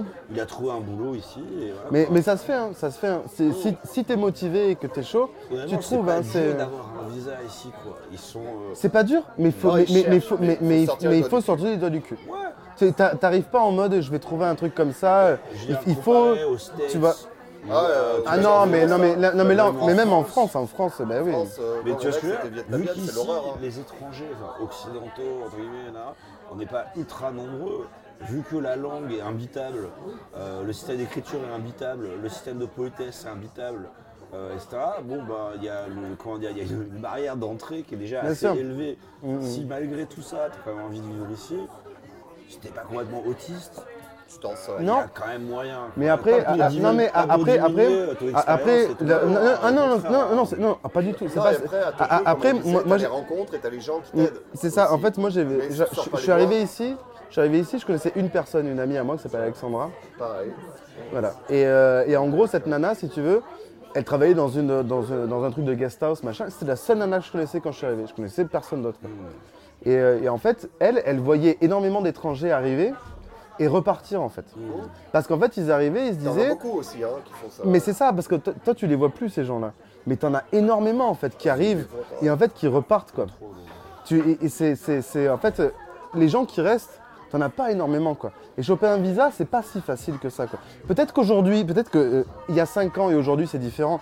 Bien sûr, Mais- euh, ça, ça, ça a pas à l'évoluer, ils Mm. essaient de s'ouvrir parce qu'ils savent que de toute façon le pays va mourir si jamais ils n'engagent pas. Ils ont même Mais, mais, mais, je- mais, c'est, c'est- c'est- je- en tout cas il y a 5 ans, tu vois, elle me disait putain, t'as un visa, tu gagnes 2000 balles par mois, alors du coup c'était mon salaire à l'époque, tu gagnes 2000 balles par mois et t'as un visa, mec, mais des gens comme toi, et ça, fait partie de 10% des gens que, qui- que je rencontre quoi, tu vois. Ouais, mais en guest house, Bah, et ga- où est-ce que où est-ce que t'es allé au début toi? Bah, un appart. Sakura House. Vis ma vie de riche de Bordeaux quoi, genre. non, mec, j'ai mis des sous de côté. Vis ma vie de riche de Bordelais quoi. J'ai bossé à la Brix euh, pendant. euh, Ouais, et, ouais, euh, Avec ah, on me tirait dessus quand il y a une. Non, c'est faux, mais, euh, On me bien tirait payé. dessus. D'ailleurs, il y a un gars de la Brix qui s'est barré avec, euh, avec les sous, quoi. Il a... Récemment là? Ouais, récemment, je crois que c'est en France, en fait. Il a, il a laissé son pote sur le, sur le côté, il s'est barré avec le Ah, le camion Un petit moment, mais c'est un mec légendaire, lui. euh. Non, non, là, récemment, c'est arrivé, Encore en fait. Ouais, Comment il c'est s'appelait, vrai lui euh, il, était, il était vachement connu. Le truc ils ont fait le film avec euh, Jean-Paul Ouais, Rouve là Ouais, ouais. ouais, mais voilà, ouais. mais sauf que là, c'est réarrivé, en fait. euh, ses potes sont allés dans la banque pour chercher d'autres trucs. Le gars s'est barré avec le camion. C'est pas Ils vrai. ont retrouvé le camion peut-être 2 km plus, plus loin, plus de sous dedans, Plus le de gars a rien. Ils ont toujours pas retrouvé. Legend. Le gars au Nicaragua. Enfin bref, euh, du coup c'est- c'était la petite histoire du, du- du- voilà co- comment ça marche quoi. Après, après juste pour finir là-dessus sur genre les, nous trois qui sommes ici, on a des parcours assez différents. Enfin peut-être que vous avez un parcours qui est un peu similaire, encore je pense pas. Mais euh, Non, chaque personne qui arrive au Japon a vraiment il a un, un- enfin, un- un avenir qui s'ouvre à lui qui est complètement différent de, de- de la personne qui va te conseiller. Par exemple, tu vois, Michael, donc comme on disait euh, plus, plus tôt là, genre, qui m'a présenté à d'autres gens, il a rien à voir avec moi ce mec-là, tu vois. Mais il a réussi à sa façon, tu vois. Et du coup, j'ai réussi à ma façon et chacun en fait réussit à sa façon. Donc en fait, c'est très la, réussite est très personnelle en fait ici. C'est-à-dire comment tu vas te faire euh, aimer par les gens, comment tu vas te faire valoriser par les gens, comment les gens vont te faire confiance pour te donner du travail, Ouais. et du coup de là, bah, du coup comment tu vas pouvoir rester ici quoi. Moi j'ai un truc un peu différent parce qu'encore une fois, euh, moi, je parlais déjà japonais quand je suis arrivé. Mais toi, t'es arrivé il y a vachement longtemps et Et, c'est. c'est- euh, Moi j'ai fait les ouais. boîtes japonaises. Il y a, il y a- il y a Des- quin- il y a 15 ans, ça avait Et- rien à voir avec aujourd'hui. truc aussi, c'est que moi j'ai pas, moi j'ai pas eu d'étrangers qui m'ont donné des coups de pouce, euh, rien du tout. Ben non, ben non, c'est ça. euh, Ouais. couteau, je connaissais personne. Euh, je suis trouvé du taf tout seul, etc. Euh, mais par contre, euh, quand j'étais le seul étranger dans ma boîte, euh, et que c'est une boîte en fait où il y a tout le, tout le monde s'est barré pour monter sa boîte après, etc. Et quand les mecs, les Japonais pour moi c'est un peu comme des Lyonnais. Attention, je vais expliquer. Euh, Attention, que parce que là, Ils sont un Ouais, peu. Il y a, y y la mandale qui pend là. Ils ont euh, vachement de mal à se faire confiance, surtout quand tu es un étranger et que t'es pas du coin, etc. Par contre, quand ils te font confiance et qu'ils savent, euh, ben ils te font confiance toujours. Ouais. Et euh, moi, je me suis vrai. retrouvé euh, à, à dire bon, bah, je me casse, etc.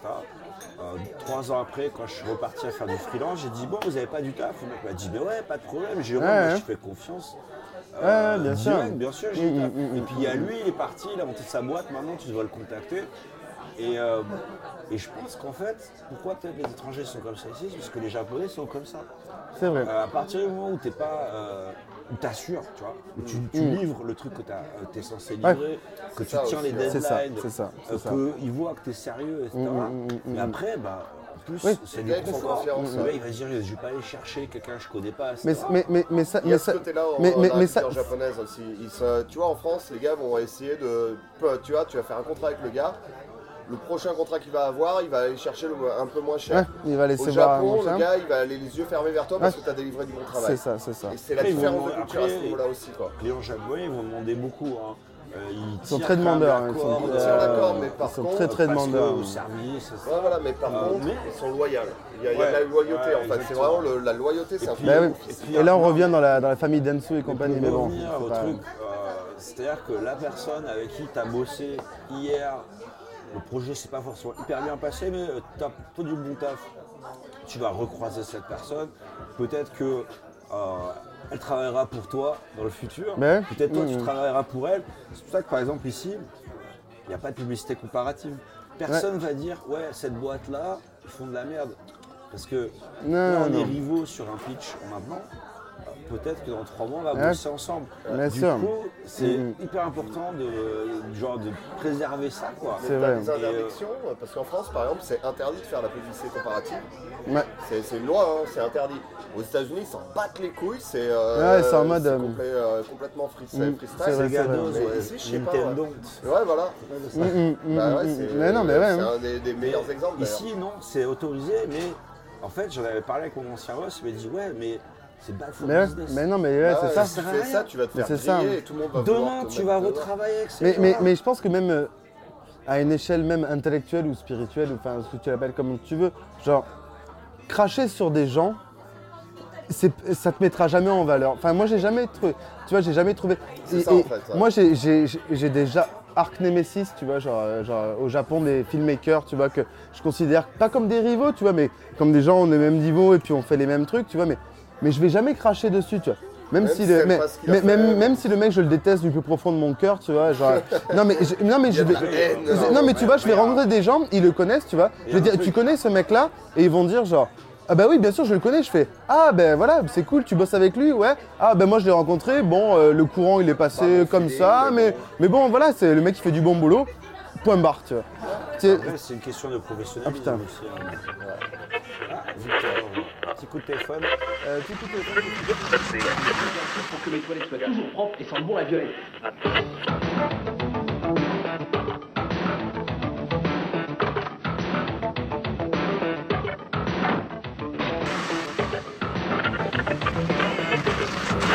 Bah je, je, je vais pisser coup, j'en profite. Ouais, vas-y, vas-y.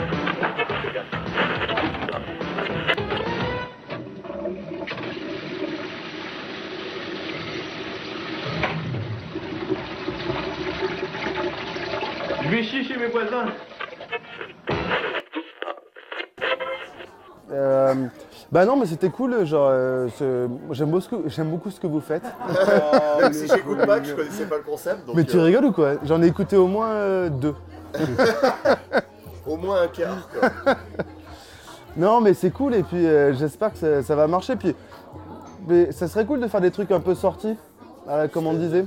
Ben, on fait le musée du caca quoi. Ah ouais, ouais. C'est-à-dire on, on- on se met, on se met des pin mic, euh, on met le truc dans le sac, tu vois, et puis on essaie de se bouger. Et euh. en plus, on a un shotgun. Parce que je, je pense que les euh, gens qui écoutent, tu vois, de ils aimeraient bien aussi, tu vois, genre, de- enfin, tu vois, qu'on raconte des petites histoires de là où on va. euh. Moi j'ai ça, et j'ai aussi euh, un, un game center à Kawasaki où ils ont refait la euh, Kowloon Wall, Wall City. Ah bah oui, bah oui, oui, oui, j'y suis allé, ouais. T'y allais? Ah, j'y allé suis allé, ouais, ouais, j'y suis allé. Ah, c'est énorme, hein. C'est énorme, hein. C'est un- c'est un- Mais en plus, c'est- pas un petit truc, quoi. Ça fait 4 étages, c'est immense, et puis du coup, en fait, enfin, en gros, ça fait 25% du truc. Bah, ça fait Kowloon, là, genre en mode dégueulasse et tout machin. Et tout le reste, c'est des étages de jeu, quoi. Et l'entrée, c'est un truc euh, avec des pierres, des machins. aller, quoi. Bah, on y va, vas-y, hein, vas-y, on y va, Ouais, quoi. bonne Ouais, idée, ouais, on ouais, sort, ouais. quoi. Mais vas-y, même, enfin, moi je serais, je serais bah, chaud qu'on fasse des petites sorties en mode on se balade, on, on joue, on fait des trucs et genre ça peut être sympa chaud quoi. faire un peu de vidéo avec. Mais c'est ce que je me disais en fait, j'allais, j'allais le proposer en fait. Genre, Nous, on- à la base, on était parti pour ça. hein, Ben- Tu te rappelles peut-être. ben ouais, ouais, mais non, mais ça, mais ça serait cool quoi. Franchement, on, on fait, on fait- on fait ça. Bon, vas-y, tu peux couper ça. Bon, le, le mot de la fin, c'est. Voilà, on va faire le mot de la fin, après on Ouais, discute pour de. la fin, et on discutera des projets. Parce Mais que en, tout, il y en a- tout cas, c'était cool et voilà, juste. euh, c'était sympa voilà, de me recevoir du coup. Et c'est vrai que Bah. S'il y a des gens qui écoutent et puis s'il y a des. Enfin, tu vois, parce que je pense qu'il y en a zéro, mais, mais bon, ça, ils savent, ils le savent pas. Non, non, mais, Mais, on a euh, les stats, il y a des gens qui écoutent. hein. C'est vrai. Non, vraiment. On Non, a eu non. des messages de fans. D'ailleurs, C'est euh, vrai dédicace, euh, on a eu un écouteur. Tu fais pas, tu fais pas une petite. Un, un auditeur, Ah ouais, un Ludo. auditeur, Un pas un écouteur. Putain, faut que j'arrête de dire écouteur, putain. Non, mais du coup, pour, pour finir, juste moi, après, je vous laisse faire le- le- la dédicace aux auditeurs. C'est que, ouais, franchement, voilà, Tokyo, c'est un endroit qui claque et je pense que c'est un endroit vraiment euh, où en fait tu peux tu peux t'épanouir. Quoi, quoi que tu fasses, en fait, je pense que tu peux trouver ton compte.